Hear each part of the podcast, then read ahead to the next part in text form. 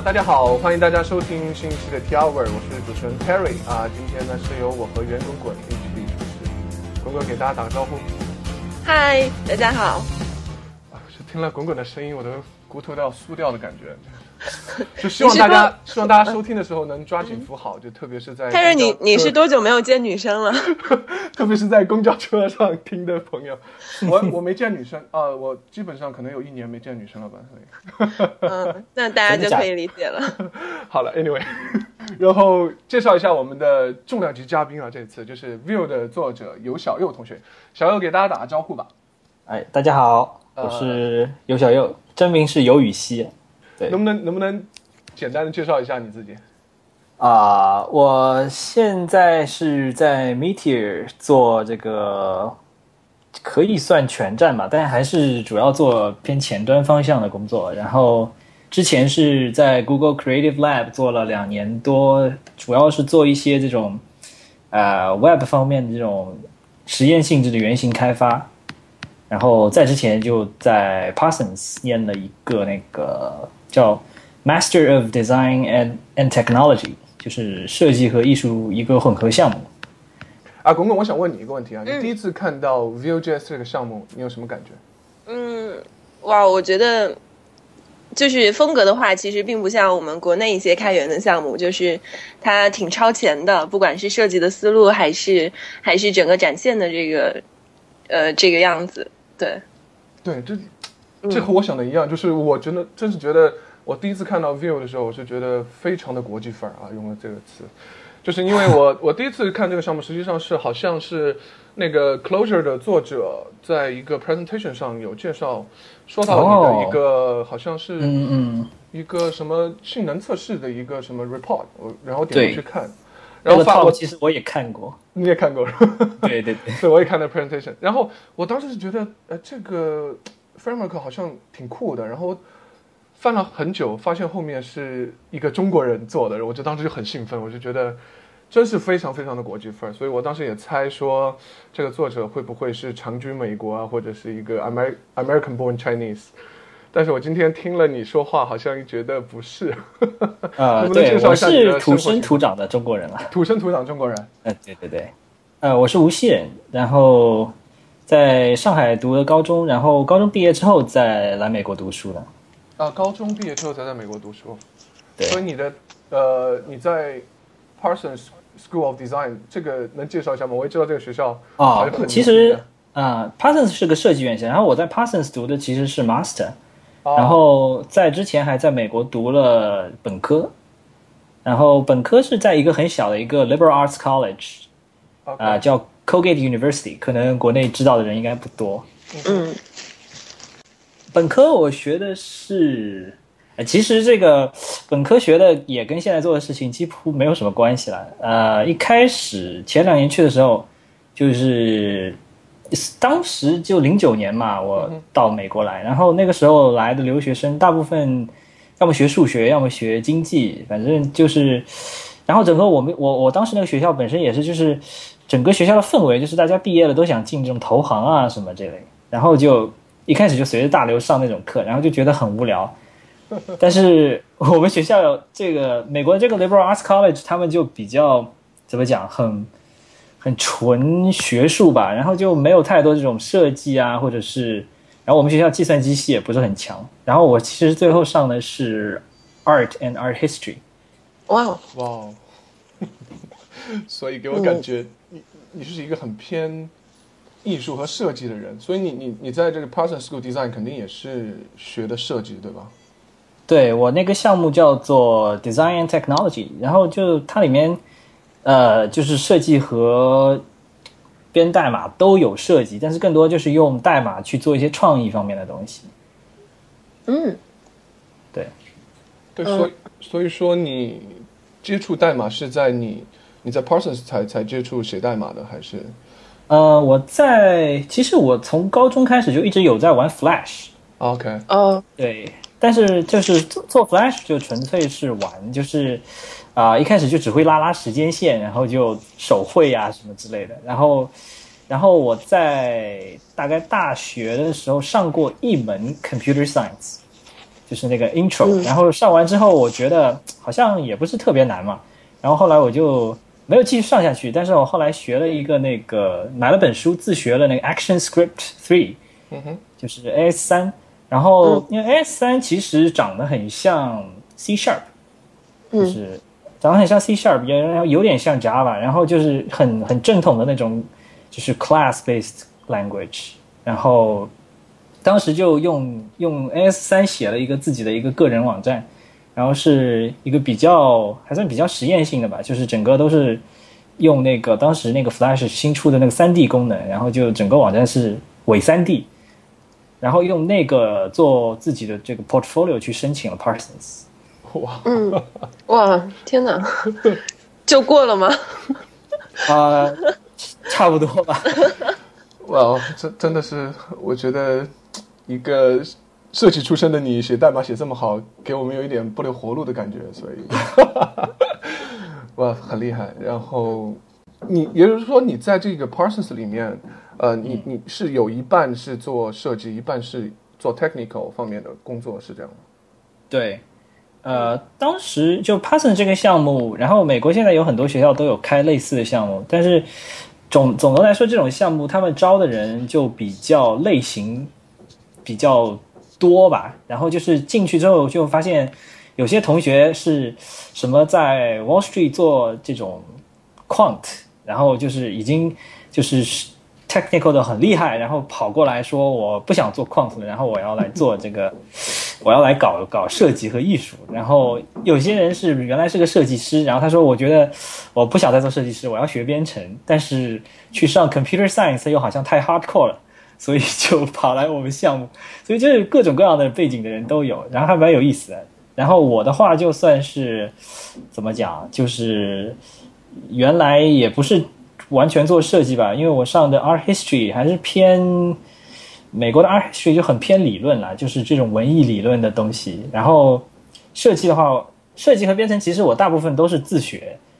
然后到了 Parsons 之后才真正接触，就是有这种专业的这种老师啊，有专业的这种氛围。然后呃，但是就是那个项目里面教的东西也很杂，然后有因为因为大家背景不一样，然后比如说不会编程的人就可以去上编程相关的课，然后。已经编程比较熟练的人就可以去上一些更多的这种创意和 idea 方面这种课。嗯，对。呃，这里我有个问题啊，就是嗯呃，就是因为国内现在可能类似的专业的话，有些学校会开设像交互设计啊或者什么之类的。呃，然后我们也都知道，可能国内外的课程设置会比较不一样，大家培呃最后出来培养的这种设计思路啊，或者说呃大家的这个习惯也都会不一样。所以我就很好奇，像 Parsons 它会有什么课程会令你感觉特别印象深刻，或者你会觉得哇这个很棒？好，呃，我们这个项目的话，其实 我我们这项目年头也不是特别长，然后当时大家都有开玩笑，就是说项目的课程设置就是没有一个很明确的主题，就是就是很多人就是缺什么学什么，但学完之后大家都不知道找什么工作好，就有这样一个现象。但是就是但是就很厉害的人的话，他就会很快就找到自己想要钻研的方向。就当时那个我们在 Parsons 当时有一个很厉害的一个老师叫 Zach Lieberman，他是那个有 Open Frameworks 的作者。哦，然后然后 Open Frameworks 是一个 C 加加的一个创意编程框架，啊、就是有很多这种可以做出很多很很非常非常厉害的那个这种艺就纯用用数码用代码写出来的这种艺术品。就是大家感兴趣的话，可以去网上搜一下那个 Open Frameworks，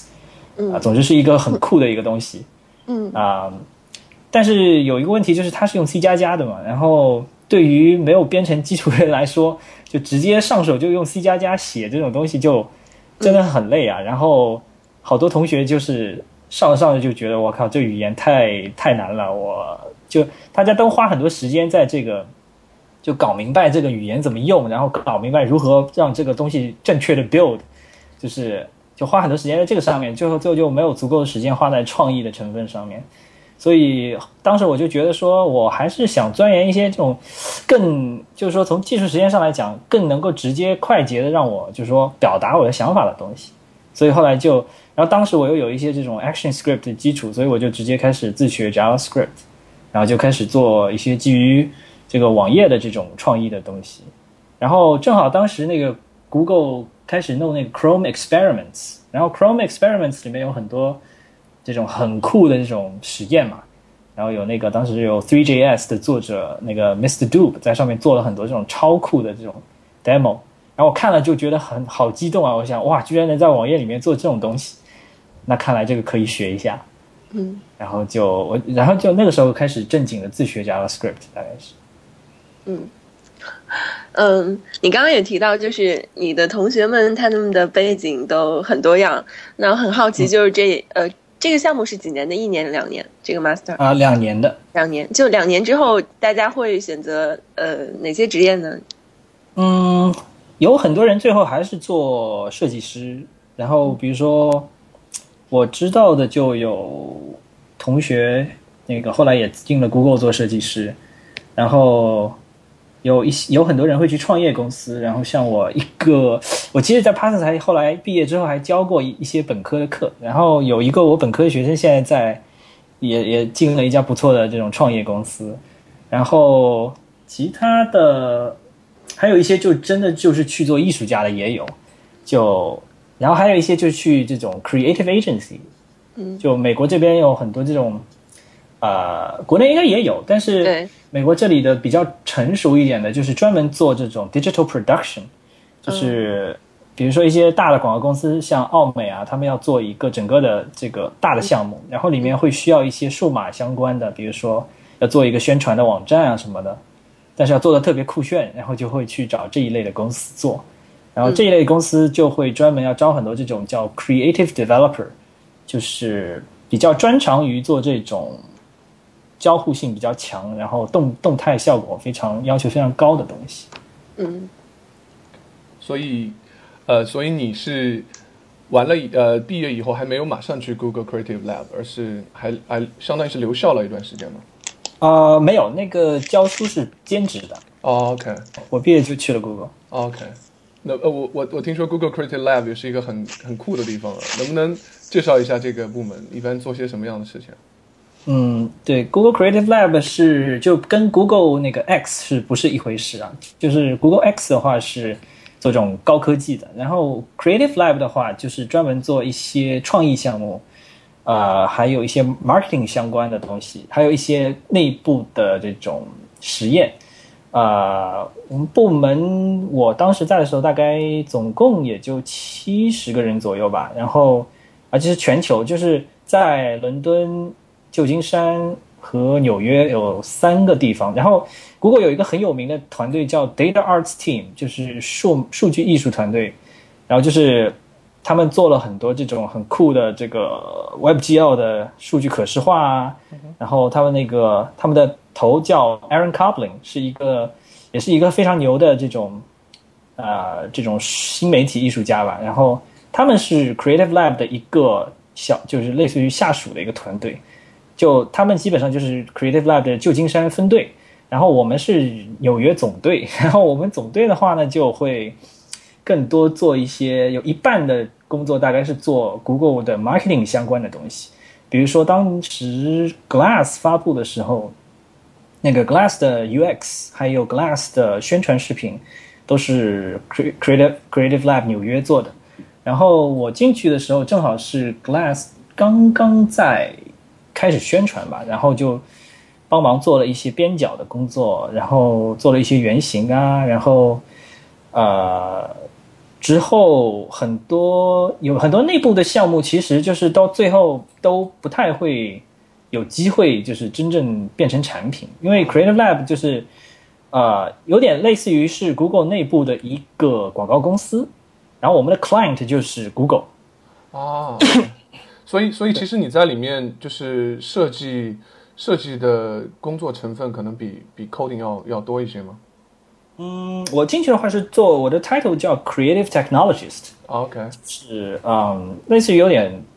多面手吧。然后当时我们会有，比如说会有专职的一些设计师，然后都是就是很牛的那种设计师。就是因为我虽然自称是学设计出身，但是。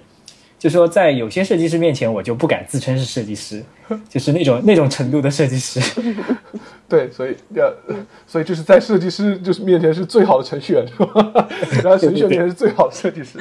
就就这种感，这个是开玩笑，开玩笑。我是觉得你，呃，我是觉得程序员是很牛的程序员。然后，所以我们还是先来聊一聊你的最重要的作品。所以按我的按我知道的话，其实你的 Vue.js 是在也差不多是在这个时间段孕育出来的吗？对，就是在 Google 在 Creative Lab 的时候，然后因为我们当时。呃，我其实后来大部分时间都在做一些这种内部的产品原型，然后嗯，就这些原型具体是做什么的呢？就是当然是没法说。然后很多东西就是做了之后，啊，会比较超前，就是类似于想象，比如说五年、十年之后的 UI 会是什么样子，然后就就做很多各种各样天马行空的想法。然后最后呢，呃，但这些实验并不一定会最后变成产品。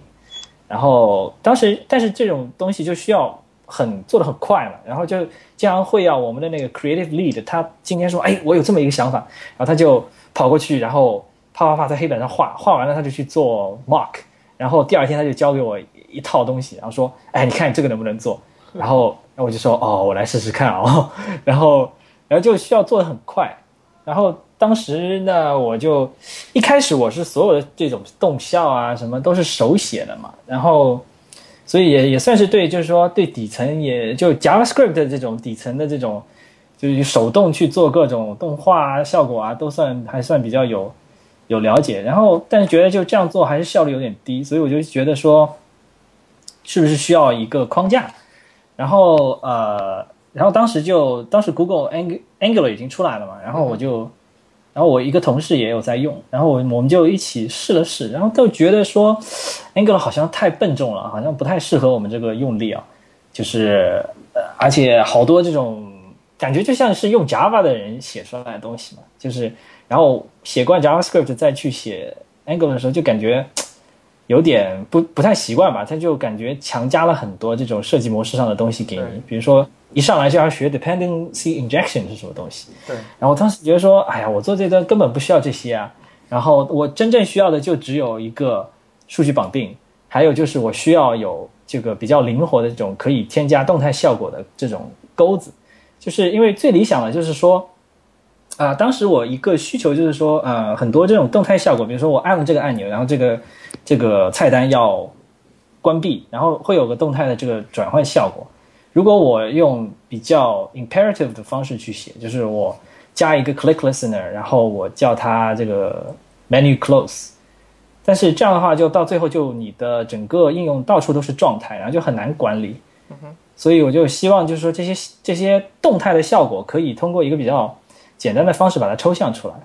然后我就觉得数据绑定当时还是一个很不错的一个想法。当时 React 还没有出来，然后数据绑定可以说是就是最最火的一个。东西嘛，然后我就想，哎，我能不能自己做一个稍微简单一点的版本的 Angular，不要那么笨重，就我自己够用就可以了。然后我就开始写，然后写了之后，而且当时有一个想法，就是因为因为在 Creative Lab 有一个很幸福的地方，就是我所有的东西都只要在 Chrome 里能跑就可以了，就不用管别的浏览器。然后我就想，哎，那我就用这个新功能嘛。当时那个 ES 五里面那个有一个功能叫 Object Define Property，就是。啊，可以把一个对象上面一个属性改写成一个 getter 和一个 setter，这样的话就可以，当你那个，当你比如说 A 点 B 的时候，它就会调用 B 的 getter，这样的话就在那个函数 getter 函数里面，我就可以做很多事情。对，然后我当时就觉得，对对对，当时我就觉得说，哎，我能不能用这个来做这个就依赖侦测，这样我就可以就。就把把，比如说我把一个原生的对象改造成一个隐隐藏着这些 get set 的一个对象，看上去没有什么区别，但是其实我就可以知道你你调用了哪一个属性，你改变了哪一个属性，我都可以知道了嘛。然后对，一开始就是基于这样一个实验的想法，然后就开始做。我做了之后发现好像还真可以。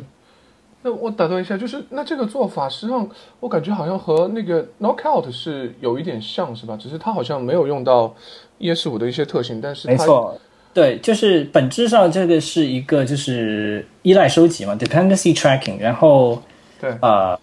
对，然后会有一些，就比如说一个 binding，它在计算这个 binding 的值的时候，你就可以知道它接触过哪些依赖，然后你把这些依赖收集起来，你就可以每一每当一个依赖变化的时候，你就可以对依赖这些东西 东西进行重新的求值，就是对原理上是一样的。对，OK，那我我再稍微打断一下你啊，因为就是你当时嗯你在做这个 framework 的时候，其实我看你呃，主要可能参考了一些 Angular，但是有没有参考一下市面上一些其他的 framework？因为在我看来，那个时候可能已经是一个就是百花齐放的，像像 Knockout、嗯 Backbone、Spine 这些有。呃各种各样的 framework，有没有能不能聊一聊？啊、这一代的我觉得 Knockout 跟 Backbone 和 Spine 是完全不是一个类型的东西啊。对对对，嗯，啊、k n o c k o u t 其实跟 Vue 本质上是非常非常接近的，因为 Knockout 可以说是前端 MVVM 的一个鼻祖，就是对。啊、然后它有它有这个 dependency tracking，它有 data binding，然后啊，但 Knockout 的一个问题就是说，因为它要支持旧浏览器，所以它不不可能用 object Define property，所以它的这个依赖的收集是显示的，就是说你需要创建显示的创建一个 observable。就是就创建一个对象，然后这个对象说就是啊呃可以说或者说是一个函数，然后你调取值的时候你是调用这个函数，然后你设这个给它赋值的时候也是要调用这个函数，就是这样的问题就在于，比如说你我要做一个比较复杂的这种数据操作，比如说那个 a 点 b 加 b 点 c，对吧？那么在 view 里面，你的语法就跟原生的 JavaScript 是一模一样，就是 a 点 b 加 this.a.b 加 this.b.c 但是在 Knockout 里面叫 this 呃，比如说 get a，然后点 get b，然后然后再加上呃 c 点 get d，然后然后再再最后再 set，就是这好多的 get set 的这种显示的 call，然后就特别蛋疼。然后我当时就是觉得 Knockout 其实最大的问题就在这里，啊、另外一个就是当时啊、Knockout 呃没有组件的概念。啊、我们我们还我还是先就 Knockout 差不多就是这样，然后 Backbone 的话呢，呃，就是说它更多的给大家的一个这个价值，我觉得是在这种架构理念上的，就是说之前大家做做前端的这些东西的时候，就觉得前端本质上是一个页面，然后我先有一堆 HTML，然后我在 HTML 上这里加一点 JavaScript，那里加一点 JavaScript，然后 Backbone 就彻就是类似于第一次让大家意识到这个东西是可以反过来的，我可以我的应用是以 JavaScript 为主，然后让 JavaScript 去渲染 HTML。嗯哼，就说这是一个比较，就说让大家觉得说，哎，思路不，这是一个思路的转变。就我在知乎上有一个回答，呃，不知道大家有没有看过，就是讲这个呃前端框架的问题，就是说我当时的一个主要的看法就是说，每一个框架它之所以能火，就在于它代表了一种在它出现的那个时候比较先进的、比较颠覆性的一种理念。啊，所以就 Backbone，我觉得当时能火，就是说让大家意识到说，哎，你全原来可以用 MVC 的这种这种想法来对待前端的这些东西，嗯，但是就说它也就到这里为止了，就是说的实在一点，因为就是说当你真正开始用 Backbone 之后，你就会发现它其实提供的东西真的很少，它更多的是一种这个啊、概念上的一些基础的这种 building block。然后你自己要做好多好多事情，然后尤其是就是从 model 到更新界面这一块，Backbone 其实什么都没有做，因为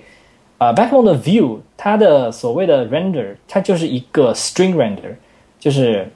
你它有一个字符串的这个模板，然后你把数据输进去，它就整个给你返回就是一个大的 HTML 字符串，然后你就把它 inner HTML set 一下，啊、这样的话就是说嗯。然后，然后如果你要做局部更新的话，你就得手动做绑定。就比如说，你要先在你的 model 上面建一个 listener，然后当这个 listener 触发的时候，你就要跑到 view 里面去找到对应的你要更改的节点，然后要用 jQuery 去做 DOM 操作。就说啊、呃到最后你还是要做非常非常多的这种叫做 plumbing 吧，就是类似于把各个东西一起接起来，然后最后还是要写很多这种呃命令式的代码。对所以所以 Backbone 其实是应用做大了以后，维护起来也很痛苦。对，其实就我也用过这种非常轻量级的框架做事情，所以我也觉得为什么会有像 Marionette 这样的框架上面的框架的这样的东西出现，我觉得也是因为可能因为它提供东西太少，人们其实不太知道怎么去用它，所以才会。我不知道你听说过 Mar Marionette 这个项目没有？我我知道我知道，但是其实也是真的挺复杂，它就就是其实我觉得它更更像是教会你怎么去用 Backbone 这样这样一个感觉。对，更多是这样。当时我我一开始我也用过 Backbone 做过一两个小的东西，然后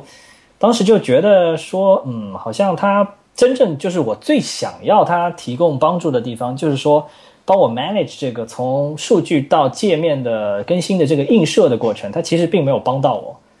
所以后来我就再也没有用过 Backbone 所以就放弃了。啊。所以那其实我有点想提一下这个，因为我觉得我为什么把 Knockout、Backbone、Spine 放在一起是其实按时间来的，因为我嗯我有去查过一下，我发现 Knockout 是零九年，甚至比 Backbone 还要早一年出现。没错，所以说，我觉得 Knockout 是不是一个非常超前的项目？因为他在那个时间段能想到这么去做事情，嗯，我是觉得我有点没没想到的啊。我觉得他从实践上来讲，可以说是比较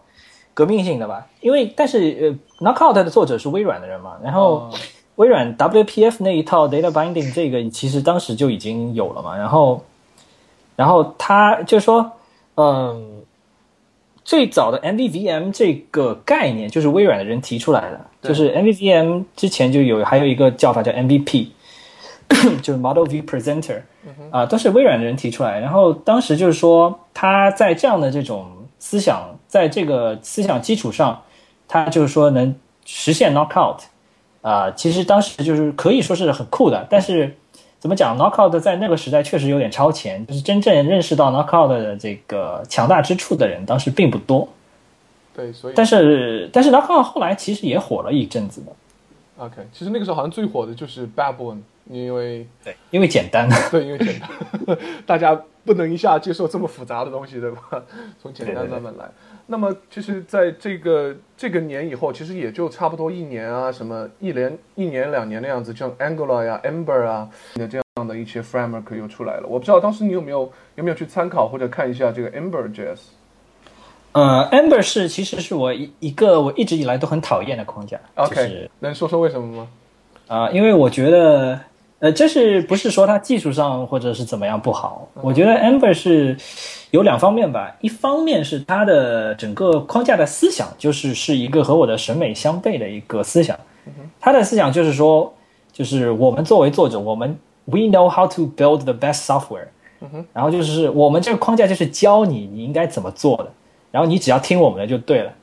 OK，就是 Amber 一直就是这样的一个态度，就是说我们已经帮你把所有需要做的事情，所有需要这个总结的规律都帮你总结好，你只要跟着我们的这个框架来做就可以了。有很强的 opinion 的那种。对对对，very very opinionated，嗯，就是他的这个思想就是这样的，就是说对于有些人来说，这其实是就他们就想要这个嘛，就我他们说我不想要自己花时间去研究怎么搞，我就跟着他做就 OK 了，就我就希望框架帮我把所有的事情做掉。但是就说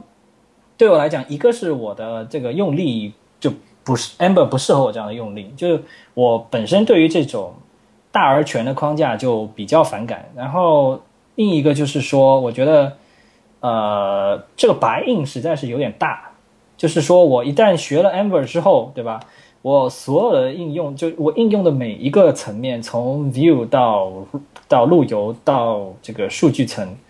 就全部要按按照 Amber 的这种这种想法来走。而且 Amber 的 API 设计的真的是有点繁琐啦，就是它的 learning curve 其实很不友好。就是你看一下它的 documentation，你就会发现，呃，它的 API 真的好烦，就是很多方法名字都巨长无比，然后，嗯，怎么讲？就是作为作为我来说，如果一个 API 设计不能让我在比如说一眼扫过之后大概知道这个方法是干嘛的，那我就觉得这个 API 设计的不好。那，那么其实我不知道是不是因为这个 Amberjs 的这个作者 Yehuda 是啊、是 Rails 社区出去的，所以他、他是很想把那种呃让你去 focus 在你的这个什么应用，然后其他的都我来帮你搞定完。对，我觉得 Amber 的一个问题就是说，他确实是想做这个前端的 Rails，有点这样的想法。对，但是呃，怎么讲呢？前端跟毕竟跟这个后台开发有一个不一样的地方，就是说 后台开发你要做的事情是非常的容易抽象的，就是说。呃，我要接受 HTTP 请求，然后我要从数据库里拿到对应的数据，然后我要返回出去，对吧？就是说，啊，你真正需要干的事情，啊，大家的模式，就比如说你看 Rails 也好，Django 也好，Express 也好，不同的语言，不同的框架，但是最终他们做的事情从本质上来讲是，就是差不多的，对吧？但是。在前端框架来讲，其实大家一直对前端应用应该怎么写、应该怎么架构都还没有达成一个共识，到今天都还没有达成共识。嗯，所以 Amber 就有点类似于他过早的宣布说我们已经找到了最佳的解决办法，然后你就只要按我们的来就可以了。但是他而同时他这样宣布的同时，他还很很高兴的宣布说我们很 value 这个 API stability。说我们这个保证说每一个 upgrade 每一次升级都不会给你太多的这种 breaking change，嗯哼，对吧？然后然后他们最近刚刚发布了二点零，然后二点零的特他们二点零发布就是说没有任何新功能，只是把一些 deprecated 的这种废除的功能给移掉了而已。然后他说他们的这个向后兼容做得非常好，但是保持向后兼容的一个同时就导致就是说它。呃，它很难，就是说，对对它的这个开发模式进行本质的改变了。就是说，因为它要保持向后兼容，就意味着它一直保持着同样的这种开发理念。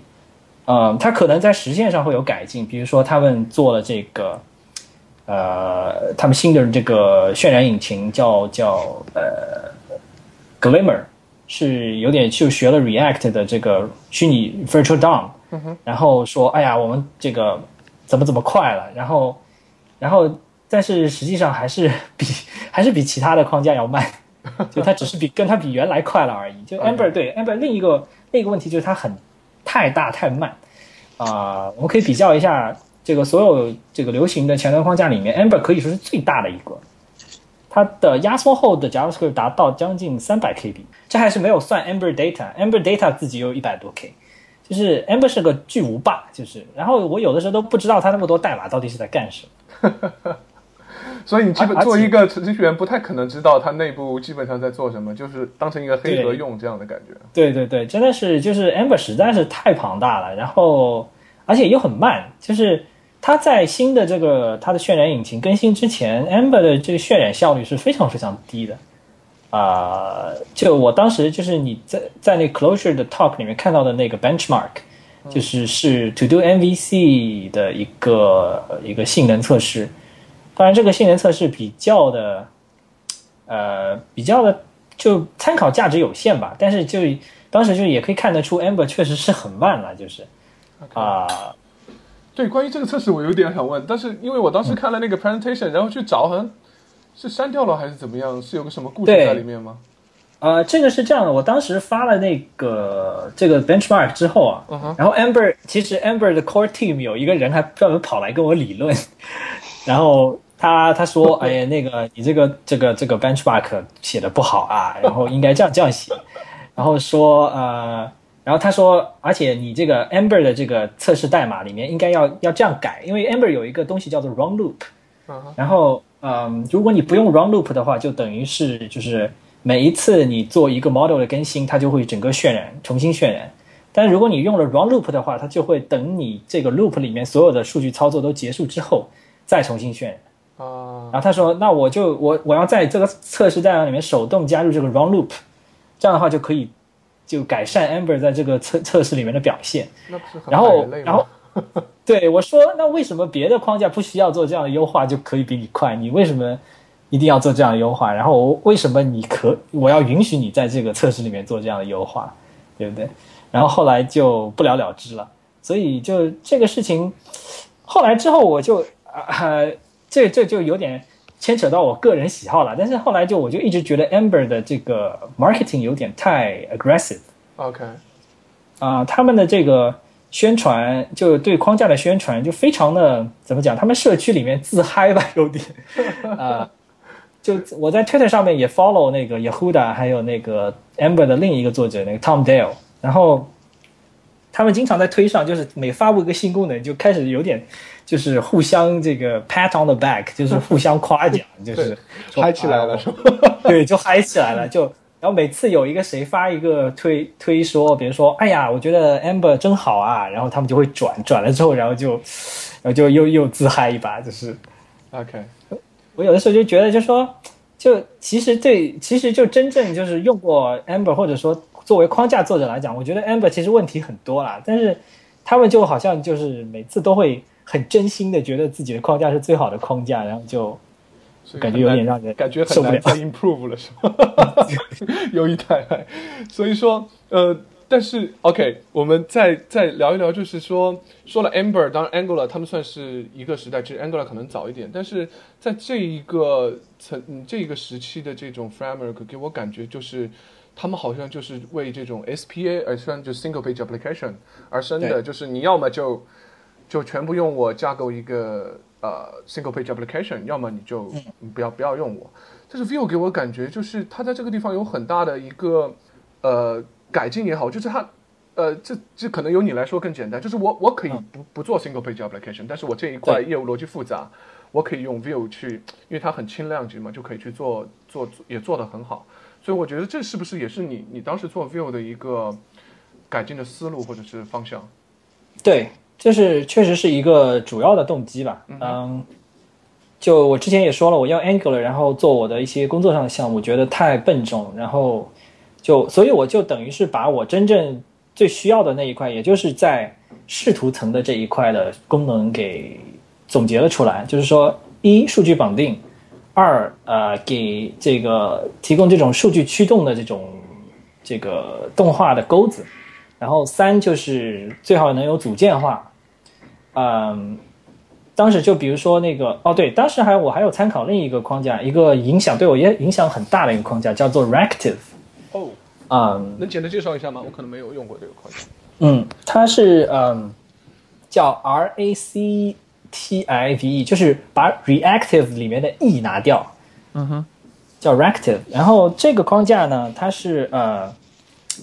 跟 Vue 的 API 其实非常非常像。就我也是在，而且很很有意思的就是，就是说我当时呃我的同事在用这个框架，然后我觉得说，哎，这个框架很优雅，就是它的核心 API 跟 Vue 非常非常像，就是创建一个新的 Reactive 对象就 OK 了。然后也是传进一个元素，传进一些数据，但它的问题就在于啊、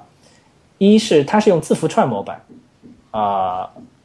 二是它，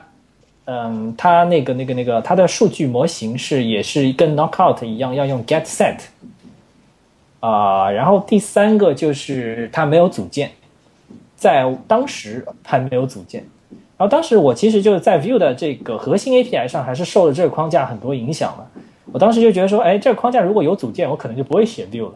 但是他没有，然后我就觉得好郁闷啊。然后我就觉得说，嗯，那看来我还是得自己写一个。然后写的时候，我就觉得说，另一个我对 Reactive 不喜欢的地方，就是我觉得可以用 Object define Property 来做一个这种啊、我叫它做就是叫做这个 Non-Obtrusive Reactivity。就是没有侵入性的这个反应式编程吧。呃，就就就是说，比如说你有一个 model object，然后你对这个 model object 做操作的时候，你会期望就是说，你改变了数据会有其他的这些观测这数据的东西产生改变。但是，嗯，大部分其他的框架都需要你创建一个这种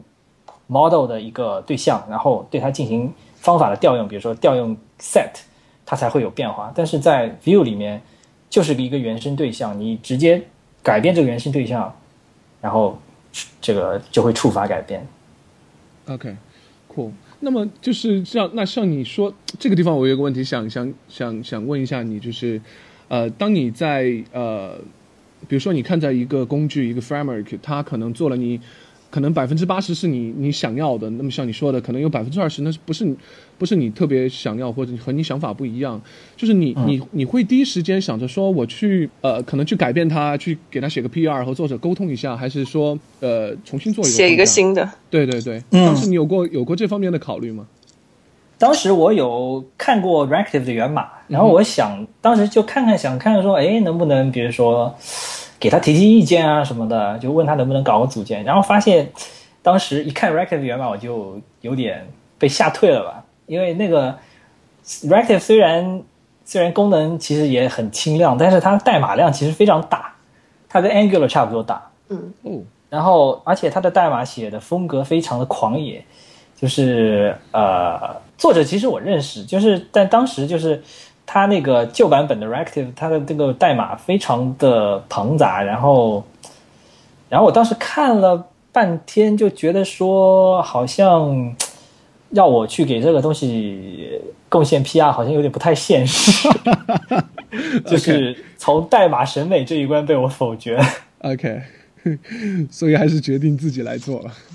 对，另一个当然另一个原因也是，就是因为造轮子是一个就是增进理解的好办法嘛。我当时一开始也没有想着说我要做一个跟它竞争的东西，我当时是想着说这东西很好，但是不符合我的需求，我能不能自己做一个大概能用的东西，我自己用就可以了。嗯哼，其实一开始确实做了这样一个东西，就是草草的做了一个，然后用了一段时间，大概是在呃一三年下半年的时候吧，当时就已经开始写这东西了，然后然后它就大概有正式发布 View 是在一四年二月，所以中间其实也隔了蛮久的，就是没有并并没有正式的当一个什么东西在做，就是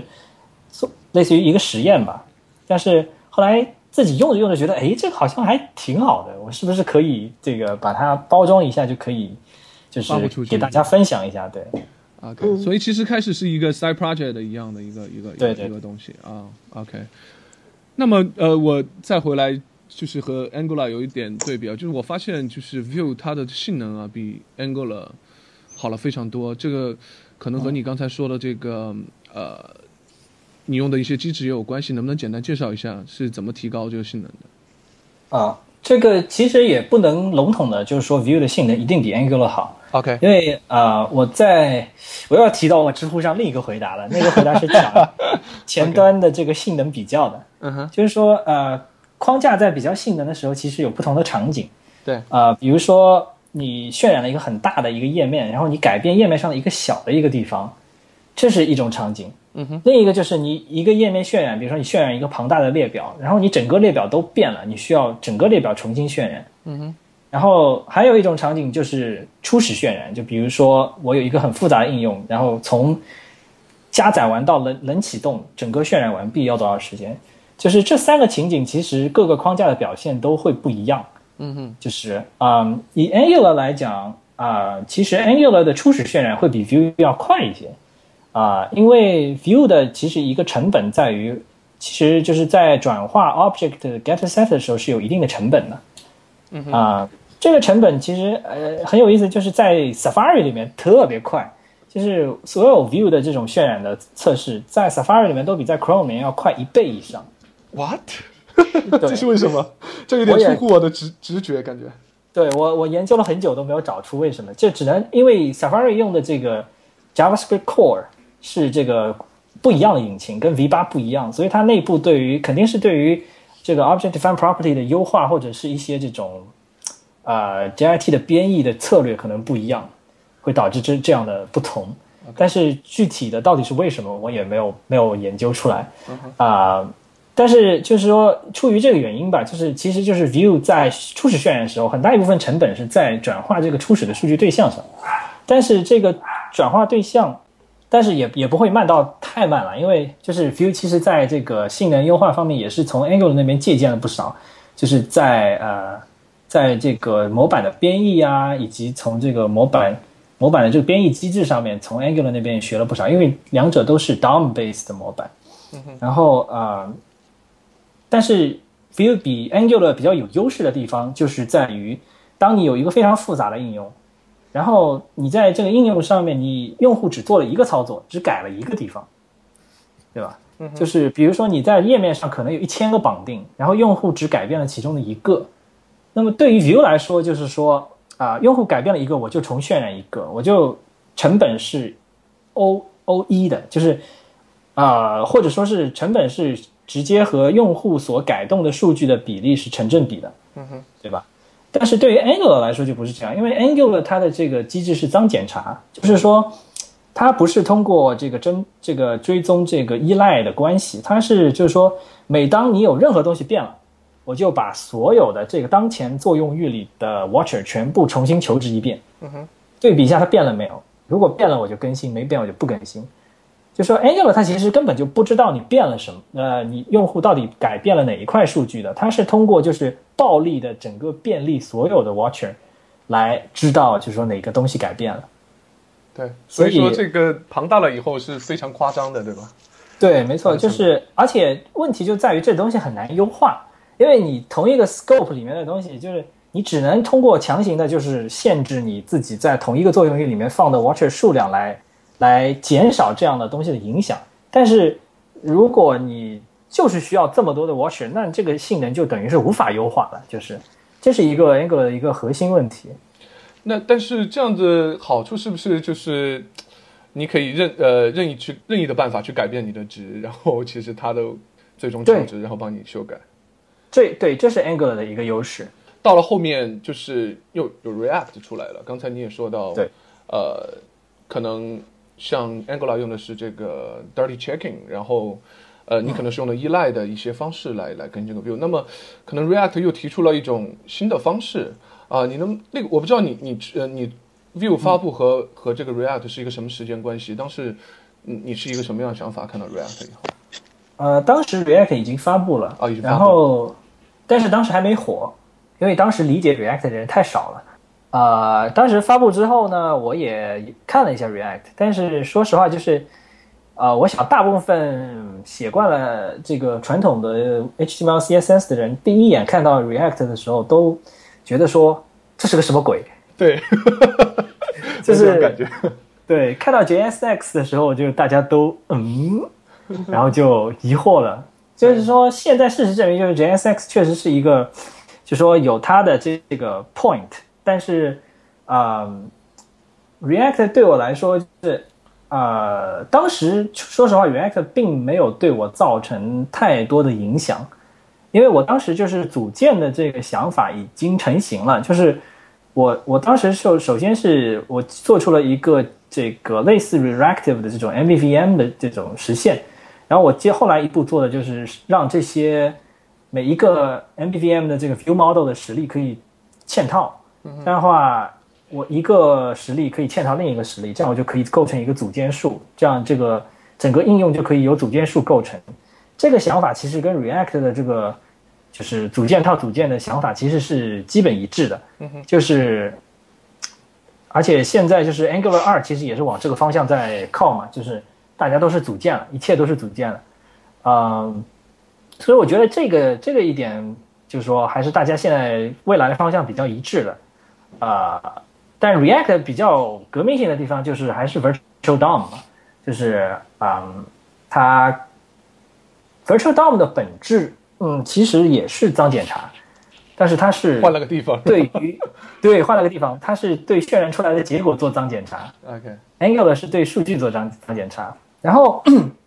那么就是 React 在在性能上也会有 Angular 的这个类似的问题啊。然后，然后 React 之前就是一直就宣传说啊，Virtual DOM 很快，嗯哼所以后来就误导了很多人。其实很多人都觉得说，哎，React 就是快，React 是最快的，因为有 Virtual DOM。其实不是这样的，其实 React 是因为它需要有 Virtual DOM，是因为如果没有 Virtual DOM，它就会很慢。对 对对，对，呃，因为他的想法就是 React 的想法就是我任何数据变了，我把我整个应用重新渲染一遍，对对吧？其实 Backbone 一开始也是这样的，然后你就会发现这样会效率很低，而且你会把所有的这些 DOM node 全部都浪费掉了。啊，所以 React 就说哦，那我们就把这个渲染的过程虚拟化，然后就放到 JavaScript 里面去操作，这样就会快一点。呃，这样相对于 DOM 的话，成本就会低很多，因为呃，可以这样想吧，就是比如说同样的操作一个 DOM node，每一次操作 DOM node，你都是在从 JavaScript 这个这个语境里面，等于伸手到浏览器的这个底层里面，需要调用一些原生的 C 加加的东西去做这个 DOM 操作。就每一次你这样的调用都是有成本的，所以在 JavaScript 里面操作 DOM API 是一个非常相对于纯粹的 DOM JavaScript 操作来说是非常昂贵的。嗯哼。啊、这就是为什么 Virtual DOM 会相对于真的 DOM 会快很多，因为它就是都是原生的 JavaScript 的对象，然后你就创建好多对象，然后把它们这个 diff 一下，所以这个 diff 的过程其实就是一个脏检查的过程。啊、对所以它就保证说，就是不管你怎么重新渲染，你至少不会太慢，这个速度都可以接受。对，对吧？然后，但是呃，像我之前说的，就是说脏检查其实还是慢的，但 React 为什么能不慢呢？是因为它这个不像 Angular 没有办法优化，React 是有办法优化的。它的组件可以实现一个方法，叫做 Should Component Update。啊、这个方法里面你就可以进行一些类似于短路操作，就是说我不需要重新渲染，然后再进进行这个整个的这个比 diff，我就直接比较说我这个组件获得的参数有没有变。如果这个参数没有变，那我这个组件就不用渲染。那这样它就可以跳过很多不必要的渲染，这样就可以加快它整个的整个应用的这个渲染速度。啊、这是其一。然后另一个就是另一个办法就是说啊、用 immutable data，就是不可变的数据。啊、这个 immutable data 的话，就是受其实是受了很多 Closure 社区的影响。对，因为那个 Closure 里面这个所有的数据结构都是就是原生的 immutable，而且是 persistent data structure，就是你改变它之后，它返回给你一个新的 copy，而且它其实在内存里面它并没有把它整个重新创建，它其实是可以复尽可能的复用已有的这个结构。这样的话效率就非常高。然后 Facebook 的人就把这个东西在 JavaScript 里面实现了一遍，然后配合 React 的使用呢，它的好处就在于啊、当一个组件需要重新渲染的时候，它就要它只要看一下我当前的 state 和后来的这个两个 state 是不是相等的，因为不 immutable data 要比较有没有变化，就只要比较有没有是不是相等就可以了。对，所以这样的话就使得它的这个可以跳过好多好多的渲染，就所以说本质上来说，Virtual DOM 的 diff 其实还是代价挺高的，只不过 React 的这个设计使得这个开发者可以通过各种手段去避免不必要的多余渲染，啊、从而就获得高的性能。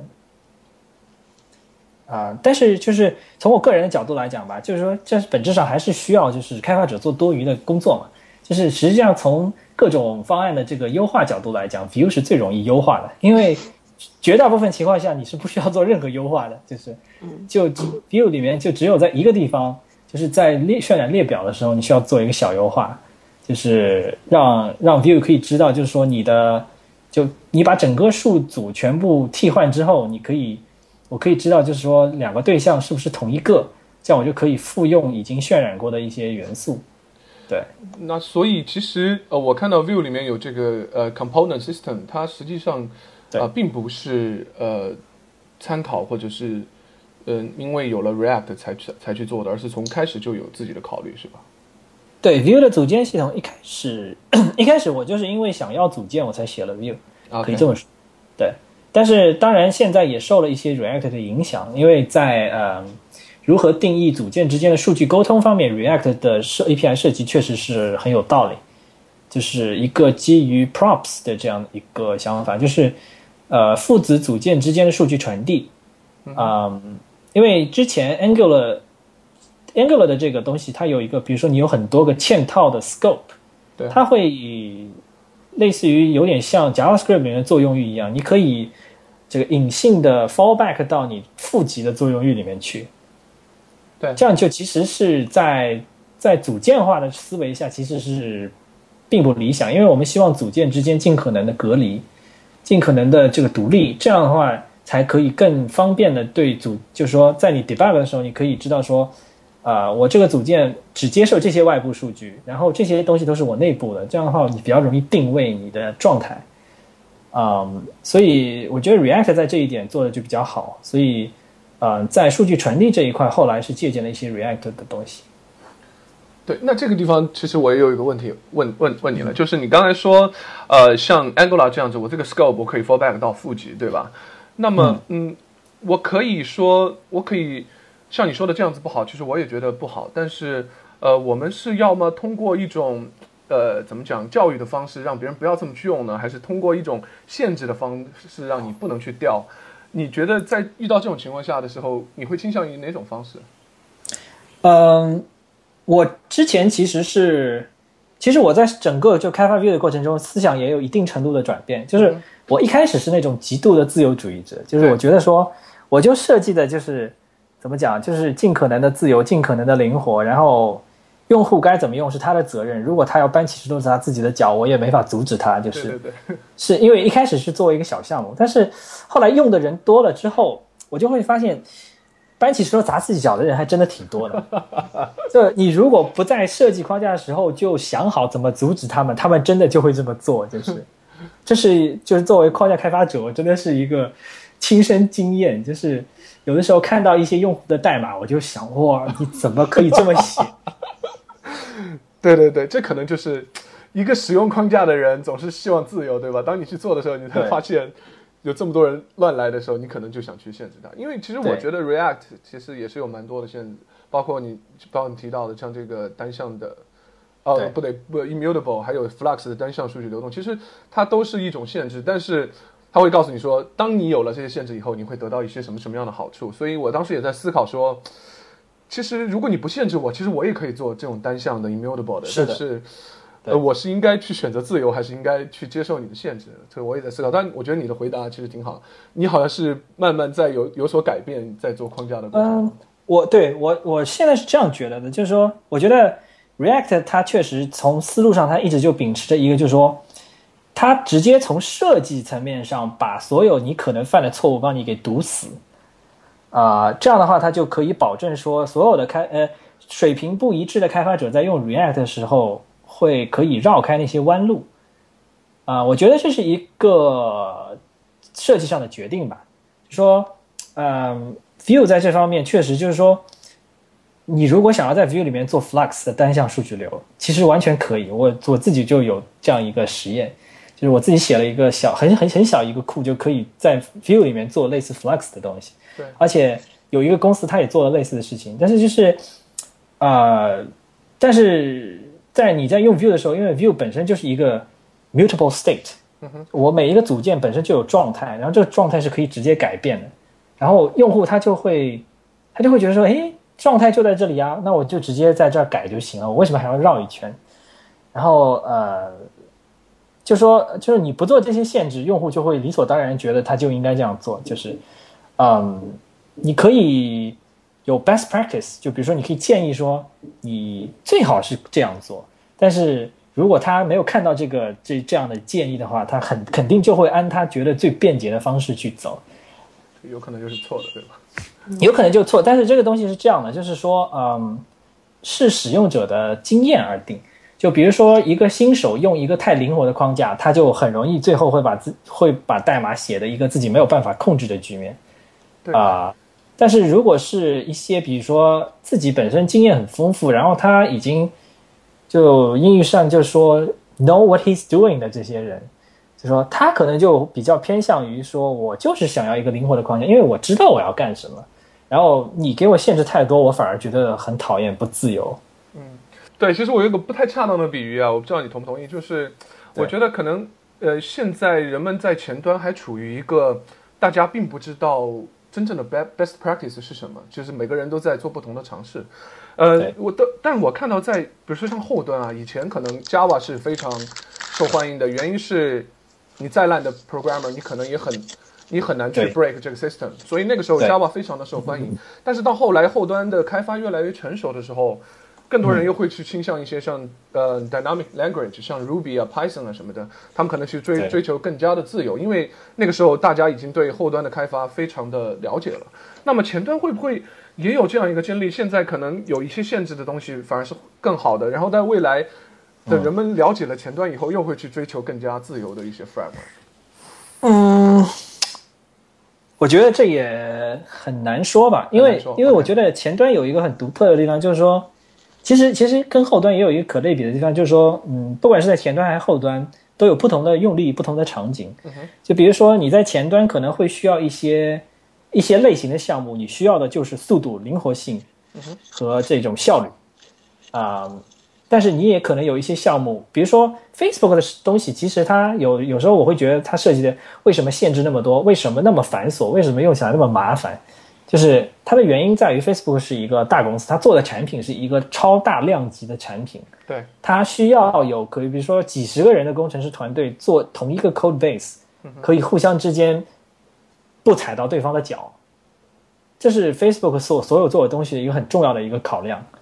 就说它的所有的这种工程化的考虑，都是以一个就是说牺牲个人的开发效率，以保证团队可以互相之间不不那个就来来换取团队的效率吧，可以这么说。对，非常同意。嗯，那么那么就是说，但是在其他的一些用例下，比如说作为个人开发者，我要做一个单人的项目，那么 Facebook 很多这种限制性非常强的东西，可能就是对我来说完全就是一个副作用，就是我。并不想要这些东西来减慢我的这种灵活，减降低我的灵活性或者减慢我的开发速度，对吧？因为短平快的项目，我我知道我要干什么，我可以非常快的就做出一个原型来。对啊，所以我也很奇怪，就是那种两三个人的团队，为什么对 React Flux 这么这么激动？你们应该去用 Vue，同学们，这是我的感觉，真的是，我也觉得，我觉得你说的非常有道理，而且我也很认同。就是我觉得 React Flux 对于像一两个人的这种。Startup team 可能并不是最适合的，他们应该更选择更加灵活，啊，这种接近呃 Vue.js 的这样的一种短平快的一一种选择。而且我觉得，在我看来，我觉得 Vue 在后面它有 component system，它们的扩展性其实，当你到到达一个相对大的阶段，也是完全足够的。就是或者说是呃，我觉得是这样吧，就是说，就是说 Vue 也并不是说就是。呃，在做大型应用之后就不行了。Vue 的问题在于，就是说，如果你没有很认，就是说，如果你没有，如果我不不把，就是说，做大型用 Vue 做大型应用时需要注意的点给你明明白白的写出来，你可能就会要踩一些坑。对，就是当你踩完坑之后，你还是可以做出来，但是就是如果没有人帮你把这些坑先，就是说一些需要注意的点先写出来，你就会可能会。在在写的过程中，会觉得说，哎呀，没有人来指导我，没有没有人 hold hold my hand，就是会有这样一种感觉。OK 啊，但是如果是比如说有以往的传统的大型应用开发经验的话，尤其是用过 Angular 的人，然后在我觉得转来用 Vue 的话，其实做大型应用呃没有问题。而且 Vue 现在就是说，嗯，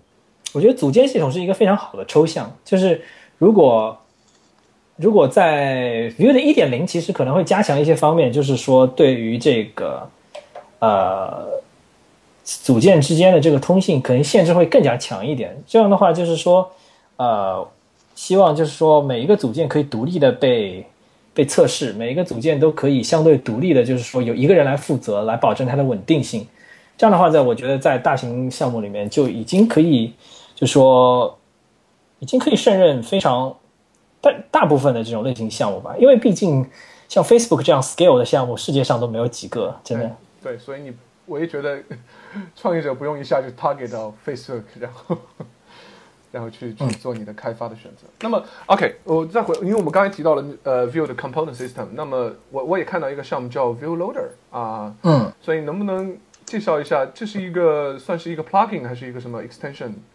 是一个什么样的东西？对。Vue Loader 是一个 Webpack 的插件，嗯哼，然后 Webpack 是一个前端构建工具，嗯哼，呃，就是说写过 Node 的同学应该知道，就是说 Node 是用这个 CommonJS 的一个模块格式，啊，然后嗯，然后大家就之前前端开发嘛，大家在现在 ES 六的模块出来之前，大家都想要模块化，所以前端模块化也是一个研究了很久的话题。然后最早有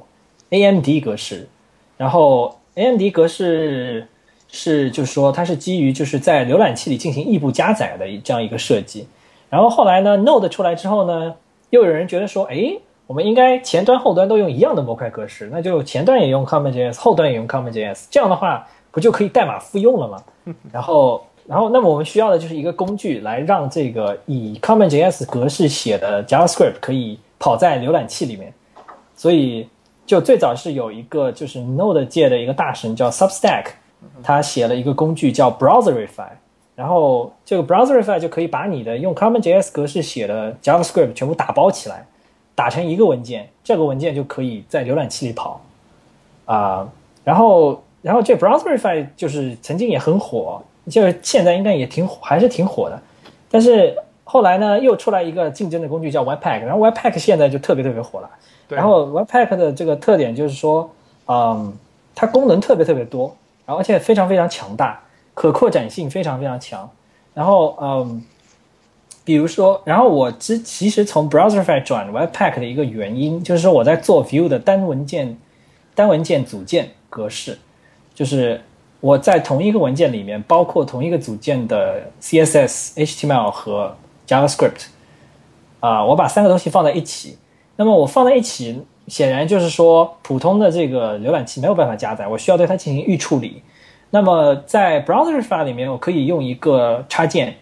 就是我把这个文件解析一下，我把这独自的三块全部扒出来，扒出来之后，我再把它转化成一个 JavaScript 的一个单独的一个模块，然后再把它拼在一起。那么问题就在于，我还想在组件里面用预处理器，就比如说我同一个文件格式里面我有 CSS，但是我这 CSS 想用可能想用 Sass 或者用 Less 来写，啊、然后我的代码我可能想用 Coffee 或者是用 ES 六来写，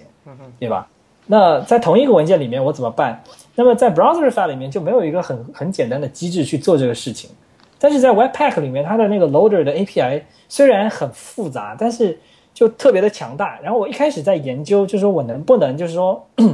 先用 View Loader 加载我这个 View 的单文件组件，然后我在 View Loader 里面把这个 CSS、HTML 和 JavaScript 全部抓出来。抓出来之后，我想再用另一个 loader 去把它们进行这个二次处理。就比如说，我把抓出来的 less 编译成原生的真正的 CSS，、然后我把抓出来的 coffee 编译成真正的 JavaScript，最后再把这些东西并在一起，再作为一个模块拼拼起来。就说呃，Webpack 它居然可以让你做到这样的事情，对。然后，然后当时就是我一开始其实并不知道 Webpack 可以做到这样，所以我一开始是两边都是 Browserify 和 Webpack 都是用了同一个插件，然后底层是类似于我自己去手动编译这些东西。然后后来有一个 View 的用户，他说。他他说那个我在我去专门问了 Webpack 的作者说这个东西到底能不能实现，然后 Webpack 作者说可以，然后用了很多这种私有 API 就实现出来了，然后然后我们就画就照猫画虎的，就是然后所以 View Loader 里面其实用了一些就是根本就没有 没有在文档里面的 API，但是就是最终就是可以实现的效果就是说啊、同一个文件里面的那个 Sass 或者是这些预处理器的这些其他的预处理器都可以直接用其他的 Webpack 官方插件进行编译，所以就可以等于说获得所有的其他的 Webpack 官方插件的这些功能，然后同时还每一块都是单独进行 cache。所以说，比如说你一个文件里面只改了 JavaScript，你另外两块是不会重新编译的，就只有 JavaScript 这一块会被重新编译。对，是我我也深刻感受到，这 Webpack 真的是太强大了。因为我上一上两个项目也也都有在用，然后以前其实是在 server 端做，呃，像我是用 Rails，所以有一个叫 Assert Pipeline 的这样一个东西。对，但是这个我现在觉得它和 Webpack 比起来就像个玩具一样，你知道吗？呃，我我想再问一下小右啊，你对这种各种 compile 到 JavaScript 的这些各种语言有没有一个自己的看法？有没有喜欢的？像 Coffee 啊，什么 TypeScript 呀、包括嗯现在的 ES 六也也还需要 compile 到对 JavaScript 用。对，对，我的看法就是说，在现在比如说在应用代码里面能用 ES 六的话，我就会用。嗯哼，啊、因为就是说 ES 六还是确实是有一些实质性的语法改进，啊、尤其是比如说箭头函数啊，呃，箭头函数真的是非常好用。嗯哼，然后呃，然后这个这个 class 的话，ES 六的 class 其实我并不是很喜欢，啊为什么？原因是就是说，嗯，就说现在大家大部分编译 ES 六都是用那个 Babel 嘛，对，Babel JS 对吧？然后 Babel JS 是可以有这个实验性功能的，就就可以把直接把就是还没有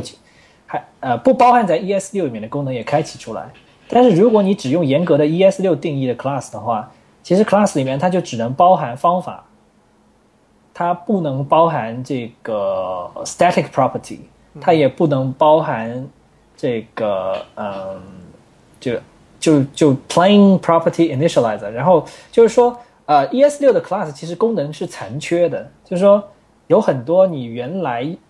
它是个语法堂，但是它是一个不完整的语法堂。OK，有很多你用原来的 prototype 方法可以做到的事情，其实用 ES 六 class 并不能完整的表达出来，然后你还是需要在手动再做一些这种东西。那你对 Coffee 有什么看法？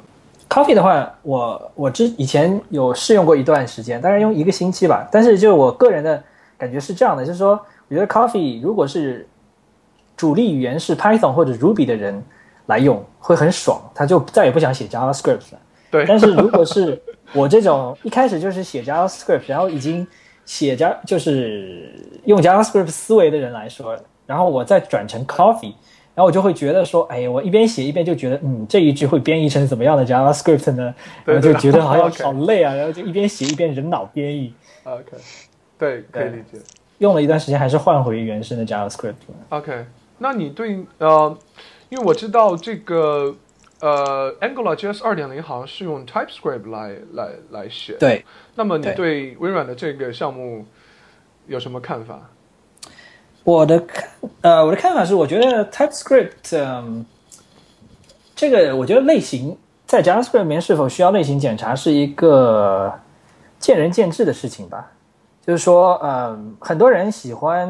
类型检查，是因为他们觉得类型检查给他们一个这种额外的一种保证，OK，就是说，如果我的这个类型错了，那我在编译的时候就会知道，那么就可以省去我很多这种莫名其妙的 debug 的时间。我觉得这么说也有一定的道理，但是就是说，在我实际开发很多东西的过程中，我觉得真正是因为类型错误而导致的这种很难 debug 的 bug，其实也不是特别多。就是啊，我觉得嗯，就说呃动态语言有动态语言爽的地方，当然，当然 TypeScript 有个好处就是它的 type annotation 是可选的，就你不一定要所有的地方都做。但问题就在于你如果不做，呃如果不提供的话，它又没有，它又不像比如说像 Haskell 啊，或者像什么，它有 type inference，就是说它没有办法帮你推测这个另行推导，它只是就是说，如果你加了这个 type check，它可以帮你 check。对而且而且它并不是一个很强的保证，就是就是比起真正的静态类型语言来说，还是有很大区别的啊。从、从我个人角度来讲，我觉得就是说，在大型项目里面用的话，我没有意见。比如说，如果我要参与一个大型项目，它一定要我用 TypeScript，我没有意见。但是如果是我个个人自己的项目，我是不会用。OK，那么再回到 ES 六啊，你当时呃，你刚才有说到，就是你推荐大家在应用级别的代码上去使开始使用 ES 六，那么这句话的意思是不是说在做框架级别的东西的时候不推荐呢？做框架级别的时候，也不是不推荐，而是就是说，在写框架层面代码的时候，现在的其实用 ES 六是可以的，但是就是有一个问题就在于，你要很小心的去，就比如说你用 Babel 的话，你要强一定要限制，就是说你在用一呃只只能只能用 ES 六的 feature set，你不可以用比如说 ES 七啊什么的。就说那种可能会导致，因为因为 ES 六的现在东西就已经是进入这个语言的规范里面了，所以是很稳定的。但是如果是 ES 七或者是这种 Stage 零的 proposal，就是因为比如说 ES 里面有很多新的一些建议，它是一些 proposal，它还并没有正式的纳入规范中，它只是在这个参考呃就等于类似于讨论过程中，但是 Babel 已经支持了，然后大家也其实有很多都在用，但是就是。用这种东西的时候就可能要小心一点，因为会万一它最后没有进入这个语言里面，那你这个代码就得全部重写，这是很坑爹的，就是。OK，啊、呃，另另一个原因是那个就是 Babel 的话，呃，你在用的时候，你需要很小心的考虑，就是说它在编译之后对你的这个生成的代码的这个大小啊，还有这个运行效率会有什么样的影响？就现阶段来讲，就是说。比如说我在写 Vue 的时候，我也考虑过是不是要把整个代码全部用，全部用 ES 六重写，但我就觉得说，呃，重写换来的这个代价可能有点大，然后最后获得的获得结果可能是性能和尺寸都会略受影响，呃，代码这个本身反而可能就说，并不会有本质的提升，所以就是我我现在嗯近期内不打算就是用 ES 六重写，但是就是如果是新项目的话，可能还是会考虑用 ES 六直接开始写，但是会尽量避免一些就是说编译之后代价比较大的功能，就尤其是就其实我如果想用 ES 六或者 ES 七，我最想用的其实是 Async Await。OK，但是但是 async await 它编译之后会直接调，就是它需要一个依赖，就是 regenerate。就 regenerate 就是在 ES 五里面模拟 ES 六的 generate 功能，然后这个这个 regenerate 的代码量非常非常的大，就是你一用这个 a async await，你最终代码就平白无故就多了三千行代码，所以有的时候就是你还用的时候，经常要很小心的想，诶，我用这个功能会不会导致我最后编译出来的代码一下子重了很多？就是。就我在写的时候就不太想去太多顾虑这样的事情，所以暂时还是用 ES。ES 五，对对，啊，所以还是希望呃浏览器能支持快一点支持 ES 六，是吧？这一天赶快到来。嗯，OK，那么最后谈项目，呃，我们谈 View 的话，最后来谈一下这个测试啊，就是呃，我看了 View 这个项目，整个测试也是非常的完整，而且呃，我看见我看到你有一篇文章，好像也说没有人愿意给没有测试的项目贡献代码，我不知道是不是、嗯应该是你写的哈。所以我觉得，呃，你是，嗯，我想问一下，就是你在开发整个 Vue 的过程中，你是你怎么你写测试是一个什么样的策略？你是做 TDD 呢，还是说，呃，事后来补上测试，让它整个呃比较完整一些？嗯，我还是我在开发 Vue 的时过程中，还是主要是先写功能再写测试，OK，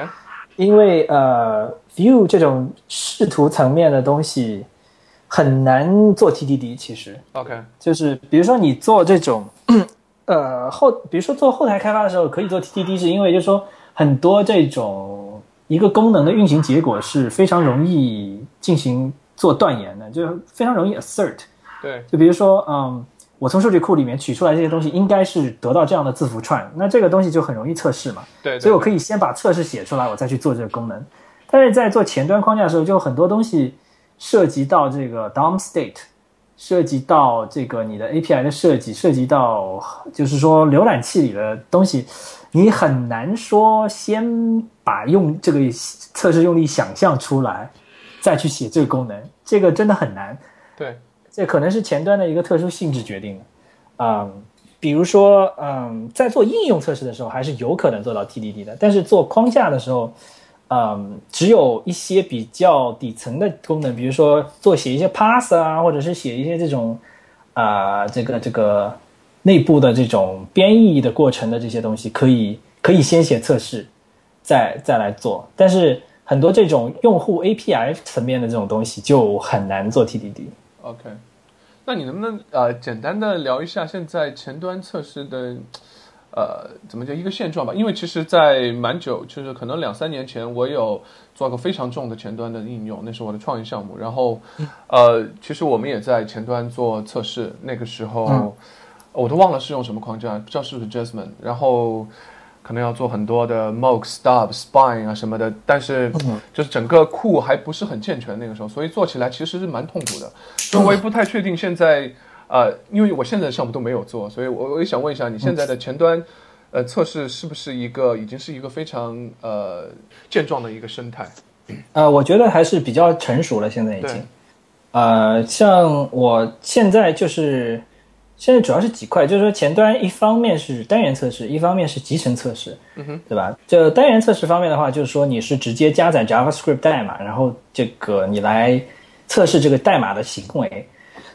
那现在这个框架，一个 Jasmine，一个 Mocha，这两个是最流行的。然后，但这些东西其实都是次要的，关键是我们真正前端测试的老大难问题是如何让你的测试跑在多个浏览器里面，而且尽可能的把它自动化。对，对吧？就我们就是说，最前端最烦的就是，其实就是做测试的时候，你要手动的打开多个浏览器来跑你的测试。所以呃，这一个方面就是 Google 做了一个呃非常好的一个项目叫 Karma，这个东西其实也是 Angular 也是用的 Karma，就是它是一个 Unit Test Runner，啊，就是说它的功能就是说，它帮你起一个服务器，帮你把你的测试这个 host 就是这个从这个放在这个服务器上面，然后它帮你把浏览器全部启动起来，自动控制这个浏览器去访问你的服务器上的测试代码，把你测试跑完，然后把结果返回给你，然后整个过程就全自动。对，你有兴趣的话，你可以把 Vue.js 的这个 repo clone 之后跑一下测试。就是，所以我我的这个测试现在在嗯，在本地跑的话，会同时在 Safari、Chrome、Firefox 里面把单元测试全部跑一遍，然后嗯，然后同时还可以做 coverage，就可以做这个就是你的测试覆盖率的计算。嗯哼。啊，然后另一块就是，所以我觉得单单元测试这一块其实已经。很成熟了，然后另一块大家比较烦的就是集成测试，然后集成测试的话，嗯，因为之前因为因为有大家都知道有 Selenium 嘛嗯，Selenium 是就是 Java 写的一个就浏览器自动化的一个工具，然后 Selenium 其实很强大，但是它很不好用，就是大部分前端搞 Selenium 都搞得很痛苦，然后嗯，所以所以后来也有人做过一个东西叫 Casper JS，它是。基于 Phantom JS 的一个 rap rapper，然后它它会，然后它提供了一个测试的框架，然后你可以写这种集成测试用例，然后它帮你起一个 Phantom JS，然后帮你把这个测测试用例全部跑完。这这种的集成测试，它就是你可以就是说打开这个网页，点击这个这个元素，然后等五秒钟，然后看它有没有更新啊，或者是就。在这个表单里面输入这些文字，然后按回车，这些都可以做到。OK，已经已经非常强大。但是 Casper JS 就是它只能等于说只能测试 Web WebKit 内核，因为 Phantom 是基于 WebKit。对啊，然后然后 Vue 现在的集成测试是用 Casper 写的。那个时候我并没有找到一个非常喜欢的这个 Selenium 的方案，但是后来又那个。最近我其实又在写一个新的模块，就是帮 Vue 写路由。然后我在做路由的测试的过程中，就找出了我当年曾经想用的一个库，叫做 Nightwatch.js。然后呃，这个 Nightwatch.js 它是一个呃用 Node.js 写的，然后来帮你简化对 Selenium 操作的一个库。然后就是它可以做这个集成测试，然后语法也比较的。比较的友好，就是之前很多这种 Selenium 的库的语法非常恶心，就是就你写测试最后会写吐的那种。但是但是就是 Nightwatch 的语法还算比较的友好，而且执行效率很高。然后我现在就是呃，所以所以我现在觉得就是说工具链全部到位之后，就是整个设置工具链的过程还是比较繁琐。但是你工具链一旦设置完成之后，还是可以做到比较无痛的进行这个就。自动集成，就比如说我现在，呃，view 和 view 的路由都在那个都在一个服务上做持续集成，就每次我 push 到 master 的时候，它就自动帮我把所有的测试全部跑一遍。然后跑的过程中，它会，然后我还用了一个第三方服务叫 Source Labs，然后 Source Labs 它的还有一个类似的服务叫 Browser Stack，这两个服务都是他们的服务，就是提供说，嗯。给你提供远程的 Selenium 的这个实例，就比如说你想要做集成测试，但是你机器上没有 IE，你可以就是远程的连接到它那边，然后说我你给我起一个 IE 的虚拟机，然后然后它会给你暴露一个 Selenium 的接口，然后这个 Selenium 是在控制它的虚拟机上的 IE，啊，然后但是你可以本地就是发命令过去，让它做各种操作，然后来检测有没有得到正确的结果，这样子。然后整个过程就是全自动化了。现在就是说，呃，我现在可以一个命令就是直接在四个浏览器上面同时把我的集成测试全部跑一遍。哇，听起来很酷。那也就是说，当需要任何浏览器的时候，仍然可以在一个 server 上很简单的做这个 CI。没错。哇哦，真的是一个前前所未有的好时代。对于前端来讲，真的，以前我是。因为我我当时有 Phantom JS 的时候，其实我是非常的开心的，因为，呃，我因为呃很多时候我们要自己搭 CI server，然后你你你你要在上面去搭个浏览器环境，其实有时候挺烦的，所以我觉得在在 WebKit 里能跑我已经很开心了。但是我没想到现在在做这种兼容性测试的时候，仍然可以在呃 CI 上很轻松的跑起来，所以那真的是很酷。对，OK，其实对我当时做 Vue.js 的时候也是。呃，折腾了很久，我想把我的集成测试在所有的浏览器上都跑一遍，但是最后还是放弃了，因为当时，啊、所有的基于 Selenium 的这些库都不太成熟，或者是语法实在是不能接受。嗯哼，啊、所以当时就还是只直接只在 Casper 里面做了一个集成，但是现在就是我的这个路由是在四个浏览器里面做集成，而且我整个用的过程就觉得还是很爽的，就是没有想到做集写集成测试可以这么爽，就是写完之后跑一遍居然就过了，然后我自己都不敢相信。啊，所以这真的是前端的发展啊，太快了，日新月异啊。那么，嗯，最后我们来聊一聊，想和你聊一聊，就是这个 open source project 的一些 promotion 方面的一些东西。因为我以前听过，我觉得你在这方面其实对我是觉得做的蛮好的啊，因为因为我以前曾经听过一句话，就说如果一个项目它是值得 open source 的，那么它一定是值得 promotion，你去做 promotion 的。那么我想，我想问一问你啊，就是在做完了这个 Vue.js 以后，你你你是怎么去呃去推广这个项目的？嗯其实这个事情我还写过一篇博客，嗯，呃，在我的，在我，但是是用英文写的，但是大大意的话就是讲，嗯嗯，当时我也是类似于想做一个类似于这种，想看看到底能做到什么地步的这样一个想法吧。然后，呃，View 最早的推广其实还是借力于 Hacker News，啊、我做完之后，然后当时就是为了为了发布这东西，然后而且为了让它看起来靠谱，我就真的是拼了千辛万苦，把测试写到了覆盖率写到了百分之一百，而且有点厉害。对，而且而且从那之后，然后我就一直保持传统，我保证每一个版本的测试覆盖率都是百分之一百。OK，呃，然后然后写，当时就是先先发到了 Hacker News，然后发了之后就呃就就被顶到首页了。然后 Hacker News 那个就吸引眼球的这个能力是非常吓人的，就是你在首页停一天，可能就是几万的这种访问量这样子。对，啊、然后当天就拿了好几百个 star 吧，在 GitHub 上，然后，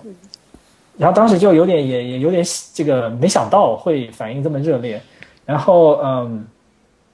然后后来我还发了其他几个地方，呃，其实我也有点记不得了，我来看一下我那篇博客，啊、对我还做了一些统计，然后我发到 Reddit，啊，还有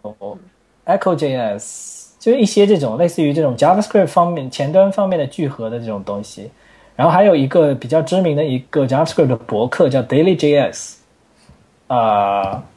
然后还有一个这种 JavaScript 的这种 newsletter，就是这种每周发一个 email 这样的一个东西。然后他也，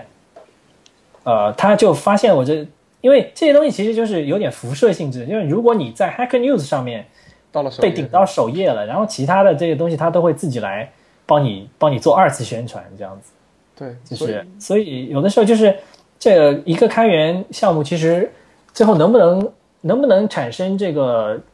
就达到这个 critical mass 吧？就是如果你一开始的这个第一炮打响了，那你后面的路就会好走很多。就如果你第一次发在 Hacker News 没有被顶到首页，后面就会很难走，因为你再发一次，别人就不会感兴趣。但是，呃，但是没有 Hacker News 给你带来这样第一次的这种大量的曝光的话，呃，你的这种后续的这种 organic growth，就是自然传播就会就会很慢。对，呃，除非就是你在社区的这种找一些这种重量级的核心用户，让他去用，然后让他们帮你进行一种口碑宣传，啊、这也是有用。因为哎，对，就是说到这个事情，就最近很有意思，就是那个 PHP 社区 那个 Laravel 这个框架，它的作，对，对，然后他的作者最近在用 Vue.js，然后他用了之后觉得很爽，然后他就在推特 Twitter 上面就写说，他说我我研究了一下 React，我觉得不能接受，所以我决定现在用 Vue.js 了。然后，然后他发了这个推之后，然后整个 Laravel 社区就就疯了，说，哎，这个框架没见过，什么框架？然后就大家都都来研究 Vue.js。对，而且我、啊我我好像知道他们有一个叫 Laravel Cast，是对 Laracast，然后，然后上面还有对还有 view 的介绍，对，对他开了个教程，然后这教程也是起了很大的影响，就是呃，好多我我前段时间刚好做了一个小调查，然后大概调查了有两百多个 Vue.js 的用户，然后其中大概有百分之六十是因为看了那个 Laracast 的教程，然后刚刚开始用 Vue.js，而且他们那个社区很有意思，就是热 PHP 社区的这个人很有意思，就是热情都特别高涨，就是就有点有点不像就是一些比较高端的社区啊，比如说像 Closure 啊、Haskell 都比较高冷，就是 Laravel PHP 这些社区人就特别的热情，他们就是感觉就是说我们不是这种特别高大上的东西，但是我们就是特别有热情，就也是一个很有意思的生态。对，呃，我有一个问题，就是，呃，你把 Vue.js 写到就是可用的级别，大概用了多久？嗯，这个可用要看是怎么个可用的吧。因为你之前说是在 AngularJS 你觉得比较重的那个时候，那个时候写的是一个怎么样的项目？那时候写的是一个类似于，呃，一个模拟的监控面板的这样一个东西。嗯，当时我有一个，但是我们，哎，这其实比较抽象难讲，因为我不能讲到涉及核心内容的东西。呃，但是就是类似于我们需要有一个面板，然后可以，就是这个面板需要展示很多不同的东西，然后需要有可以切换呐、然后根据这个你切换的东西不同，页面上会有很多变量要变啊、所以当时就是需要有这么一个数据绑定的功能。嗯，如果说可用的话是这样的，因为 Angular 它毕竟是一个就是说大团队维护的东西，然后它会有很多在实际有很多 bug，你在写的时候是根本没有办法想象的，就是呃，在只有在你把这个东西放到这个 real world 里面，然后人家在用了，然后来给你报告说我发现这样一个 bug，然后你就会看，然后你看到那个 bug，你就会觉得说，就真的是你没法想象，就是说怎么会有这样的事情，然后就当初写的时候是无论如何也想不到的 bug，所以所以这种就我我我 Vue.js 到现在大概 GitHub 上有一千多个 issue，然后我大概 fix 了不下四五百个 bug 可能。嗯就是这这种东西确实是需要时间的积累，你才可以说我达到了一个一定的这种成熟度、一定的稳定度。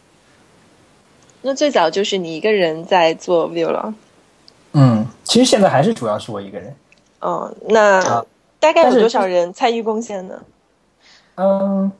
，Vue 的核心其实贡献的人不多，大概现在有过贡献的有二十来个，但是大部分人都是一两个 commit 这样的程度。啊、但是但是 Vue 的社区现在就是说有一个好处就是，啊、v u e 的核心本身是一个视图层，但是 Vue 需要有比如说，呃，它 Vue 有一个嗯专门做数据交换插件叫 Vue Resource，是一是一个公司他们在做一个产品，然后他们在在用 Vue，然后说，哎，我们这个用 Vue，但是没有一个配合的用来做 AJAX request 的一个东西，所以他们就写了一个，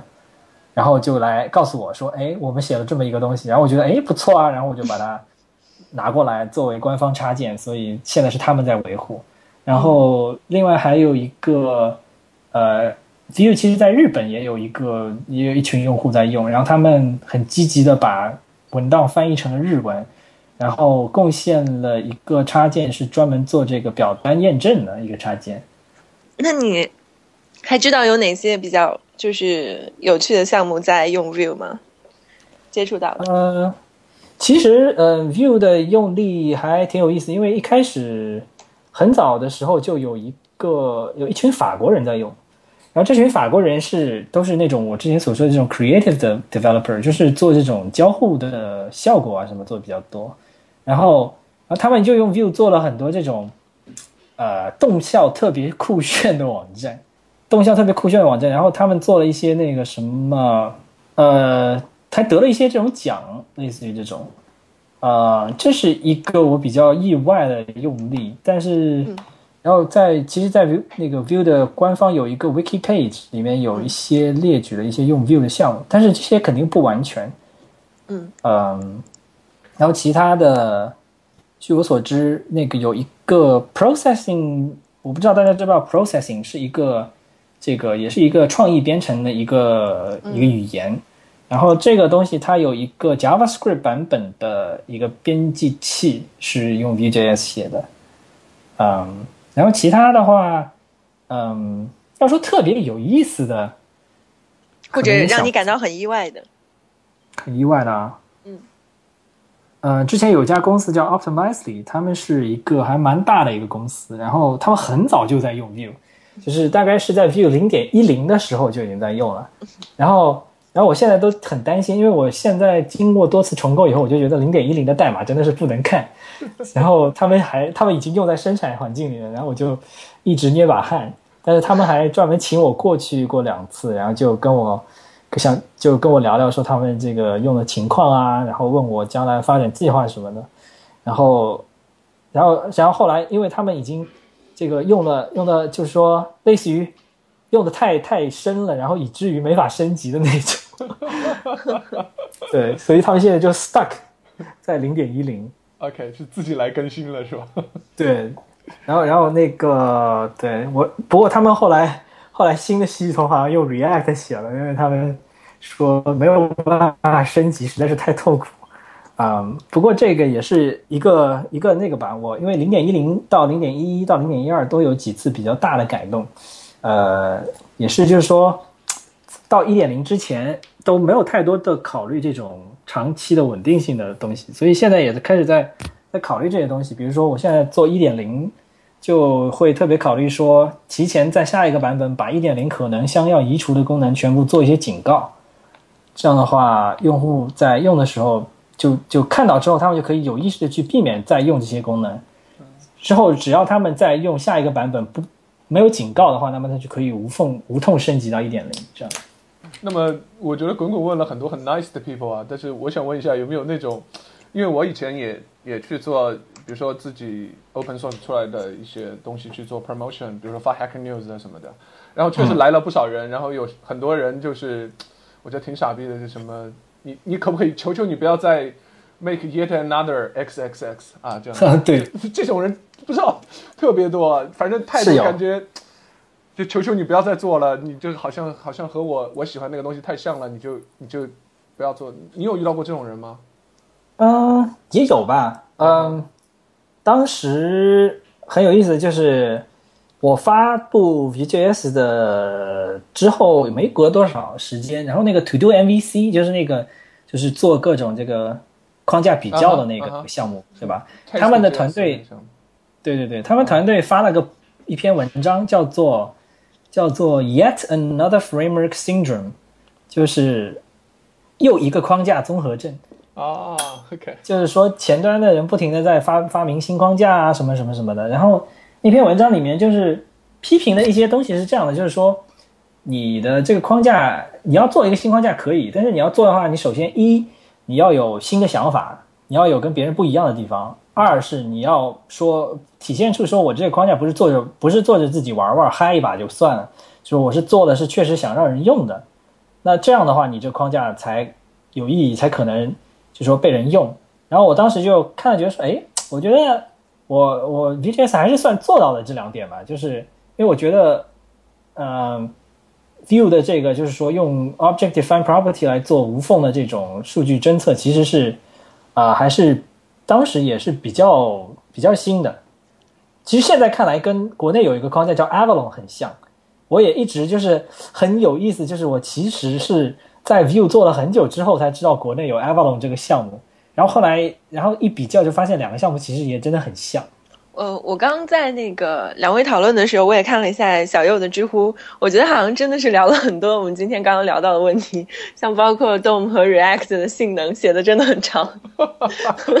对，这些都可以再贴到 show notes 里。OK，做一个延伸阅读。嗯，对，本来本来说实话，我我和小右安排的这个提纲里面还有关于很多 media 的内容，但是我觉得我们真的是聊得太嗨，所以说 时间有一点超，所以我也觉得差不多，我们最后来。通过呃，因为网友有一些提问，我帮网友问了以后，我觉得我们也差不多可以，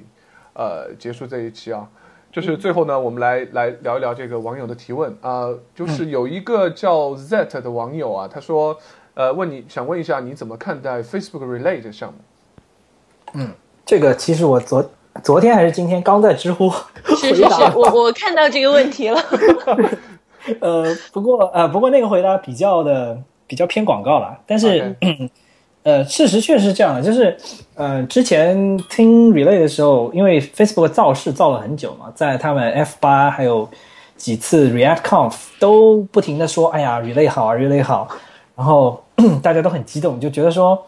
是不是这个革命性的这个一统天下的这个时代要来了？就是然后大家都是 React 加 Relay 了。但是出来之后，就当时因为他们在在宣传的时候着重讲了一点，就是说 Relay 可以让你啊。让你解决，就是说你的前后端从从组件里面向后台请求数据这样一个难题，啊，尤其是嵌套的组件，然后而且每个组件它需求的这个数据的格式可能会不一样，这样的话，呃，它要解决的一个核心问题就是我们很多传统的应用是基于 REST 这样一个 API，对吧？那么，呃，可能说我渲染一个组件，我既需要一个用户的列表，我又需要呃这个一个用户的 post 的列表。对吧？那么如果是我们的 REST API 这样设计，我们有一个 A 一个端口是提供的是用户列表，一个端口提供的是这个 post 的列表，那我可能要做两次请求，对，然后把这两个东西并在一起，然后渲染出来。但是 Relay 的话，它就可以帮你做到说，它它从你的组，你直接在组件里面声明说，我要的是这样的数据结构，我要的是。一个用户的列表，然后每个用户里面下面还有它的这个每它的每篇文章的这个数据嵌套的结构直接声明出来，然后 Relay 会自动帮你分析这个结构，然后它就只用一个请求把所有的数据全部抓回来，然后直接以你想要的这个格式还给你，啊，对吧？那这样听起来是不是就好赞？就是觉得说，嗯，要是有这样的一个东西，那是不是就以后都不用写 REST endpoint 了？然后。OK，但结果他发布这个预览之后，大家就去一看，然后发现怎么这么复杂，就是根本不是想象中那么好用了。就是对啊，它的那个，尤其是你做写操作的时候，它的里面术语叫做 mutation，就是你要做一个数据改动，然后它就怎么讲呢？真的是代码量有点超乎我的接受程度吧？啊，我觉得要我用这样一个东西会。就就这降低效率是吧？对，又侧面的反映了我的看法，就是 Facebook 是通过牺牲个人的这个生产效率来换取团队的生产效率。对，我觉得这个也很符符合他们现在的情况，所以，对对，因为确实现在这样像 Facebook 和 Google 这样的公司，现在的特点就是说，他们对于他们来说，聪明的工程师是一个廉价劳动力。对挺悲哀的哈，Anyway，好，谢谢你对这个的评价。我们再来看下一个问题啊啊，下一个问题就 Eric 问如何看待 Virtual DOM？其实你已经有呃已经有提过了，就略过这个吧。那么我们再下一个就是你如何看待 Ember.js 的 Fast Boot 和 React 的服务器啊渲染方案？这也是 Eric 过程中问的问题。嗯，这个问题其实嗯，首先先先讲 React 的 Virtual DOM 渲染，React 是比较。比较靠谱的一个服务端渲染方案，啊，因为 React 本身它在这个你在它的这个 React 组件的 render 函数里面，你是很少会直接去碰这个 DOM 的，啊，就是说，嗯，idiomatic 的 React，就是说按照 React 官方推荐的做法来讲，你是永远不应该直接碰触 DOM，所以说。如果你的用你的代码里面没有任何直接接触真实 DOM 的代码，那么你的代码就理论上应该能够在服务端无缝的跑起来。嗯哼，啊，这样的话就是说，呃，这个实现服务端渲染的成本就会小一些。但是实际上呢，你在实际应用中，你就会发现这个限制其实还是蛮大的。因为比如说你要做一个应用，然后你要做一个效果，像之前那个我记得。Strikingly 的那个郭达峰，嗯，他们是 Strike 呃 React 的重度用户，然后他们说他们做动画效果的时候，还是会在 React 里面强行使用 jQuery，然后，但你比如说你如果在 React 里面用了 jQuery，那你基本上就没有办法用 React 的服务端渲染了，因为这个时候你就对了对真实的 DOM 有了强依赖，对吧？所以说服务端渲染就是说你要真正的达到无缝服务端渲染，你必须要强迫自己写不接触任何真实 DOM 的代码。才可以做到。对，然后，对你继续。对这个事，这个事情不是那么简单做到的，所以说还是有代价的。然后另一个方面就是，Amber 的 Fastboot，它这个我其实之前看了一下，它到现在都不是一个真实可就是这个 production ready 的一个项目，而且 Fastboot 面临同样的问题，就是还你也不能写任何 接触真实 DOM 的代码，但这个问题在 Amber 里面就更严重了，因为 Amber 本身它不是一个像 React 一样一开始就是作为这个这个同构的 isomorphic 的这样设计的一个东西，它等于是强行给 Amber 加上一个服务端渲染的这样的功能，但它要做到这一点就会施加更多的限制，就 Amber 本身的很多功能你都不能用了，你才可以用 Fastboot。我觉得这样的话其实就这个代价有点大了，其实就是还是有点在实际应用中。不太不不不太那个适合在生产环境中使用。OK，那我我我问一下，呃，Vue.js 有这个服务器渲染方面的一个解决方案吗？因为我看了你的微博，好像你说俄罗斯什么有一个小伙子好像在做做做这个事情，但是没有开源。对，能聊聊吗？这啊，对他是一个 Vue.js 的重度用户，他很早就开始用了，然后就一路用到现在，然后他做了很多这种比较疯狂的事情了，他就。他不像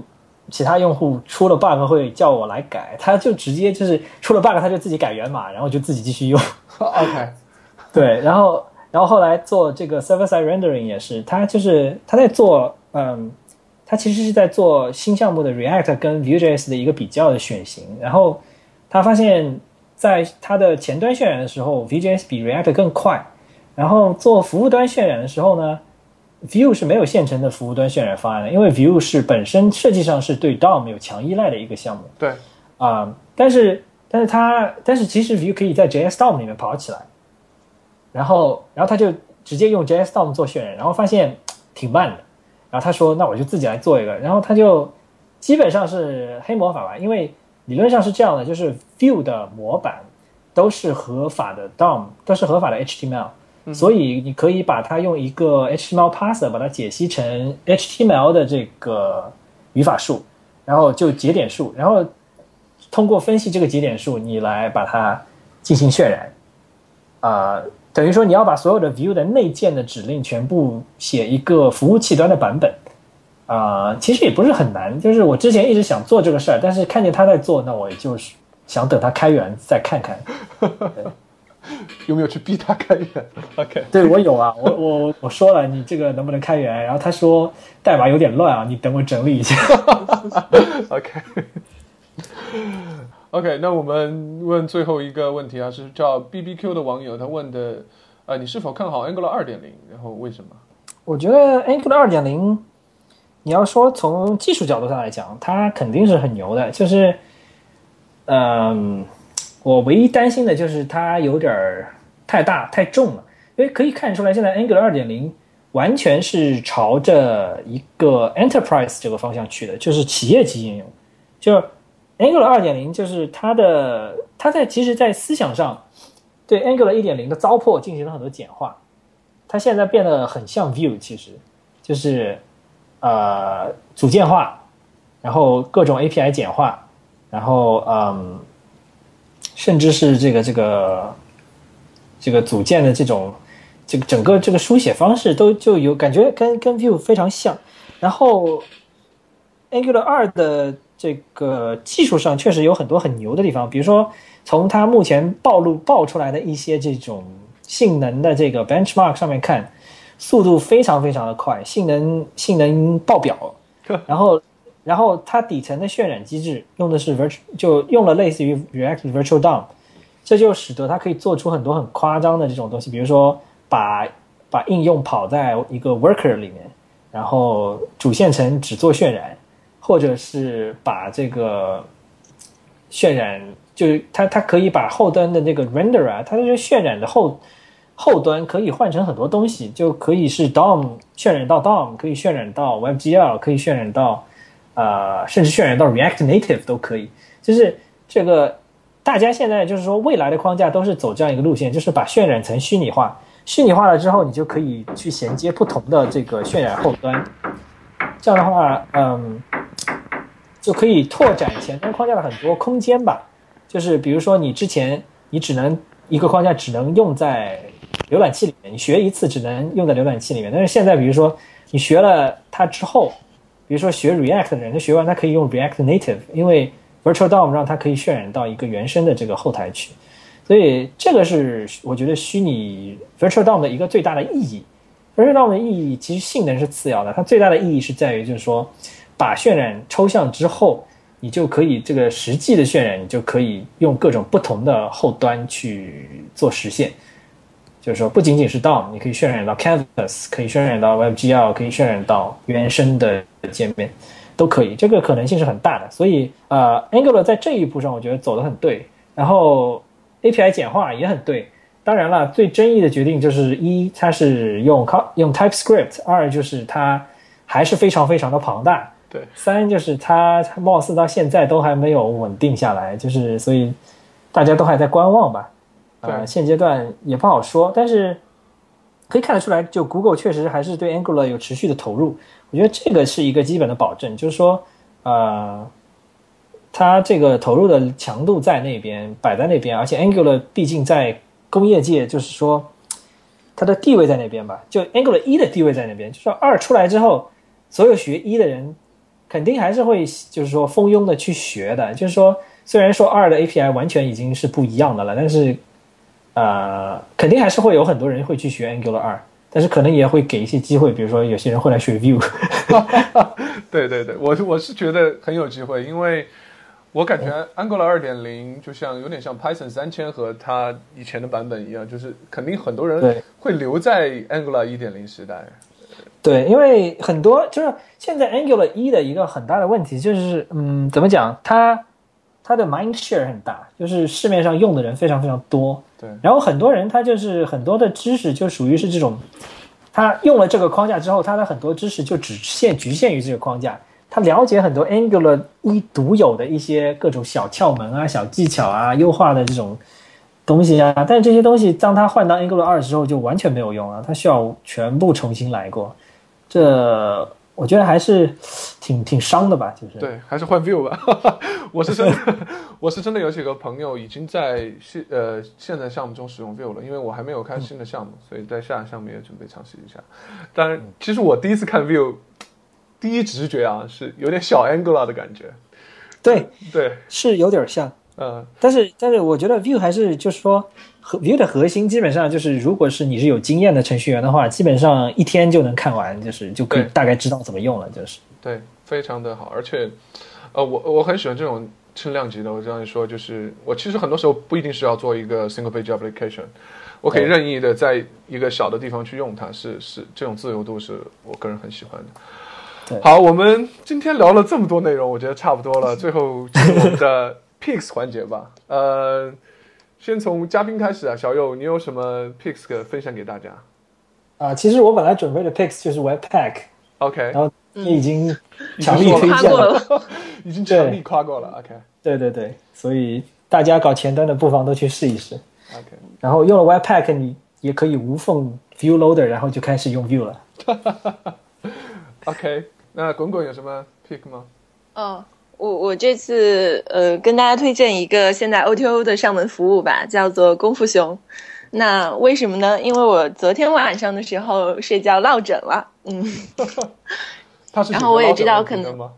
嗯，它它不单单是解决了，就是我也觉得可能我们的听众大多数呢也都是这个。工作比较辛苦的程序员，可能他们多多少少肩颈啊什么之类的都会出一些问题，嗯，然后功夫熊的话，它就是一个可以呃上门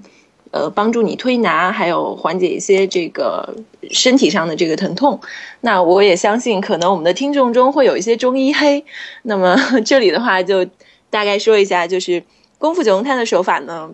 就是只是推拿嘛，就是它基本上是在物理层面解决你的一些肌肉酸痛，还有一些呃这样子的问题。大家可以不妨去尝试一下，平时的时候也要多注意呃多多注意这个锻炼身体。嗯，what 上门按摩？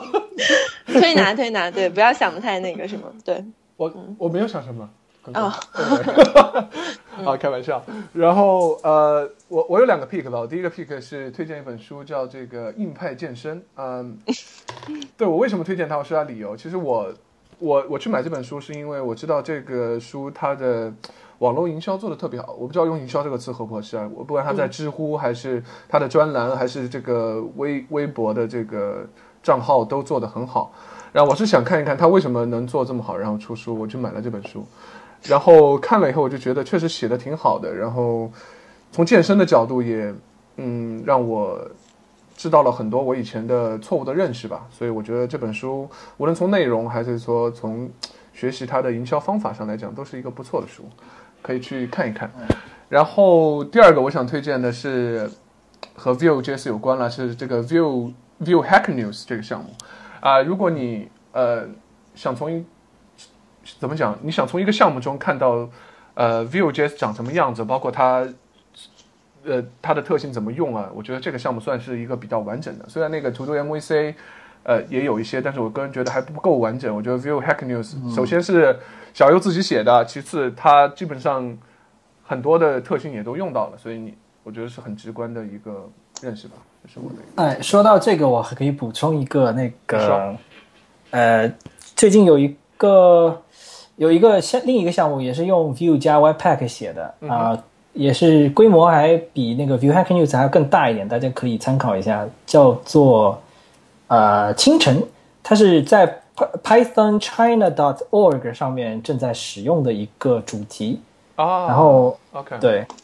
然后呃，在 GitHub 上面的地址是，呃，他那个账号给我，到时候我可以放在好好 show note 当中。好的好的，OK，Python China 啊，Python 社区终于不用，呃，不用 mail list 开始用论坛了吗？对，恭喜他们，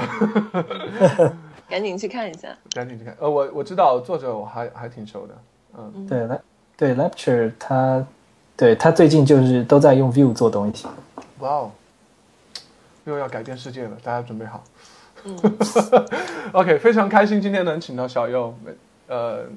非常开心和他聊这么多。我觉得小何真的是非常牛逼的一个人，而且也很健谈。嗯，对我 我其实有的时候可能讲的有点激动，哦，没有没有，有说明你很有 passion 呢、才能这么激动。然后有有机会，希望你能再做客去聊聊你现在做的 media，可能这次没有没有机会聊了。呃，非常感谢你，也非常感谢你们，大家拜拜。再见拜。拜。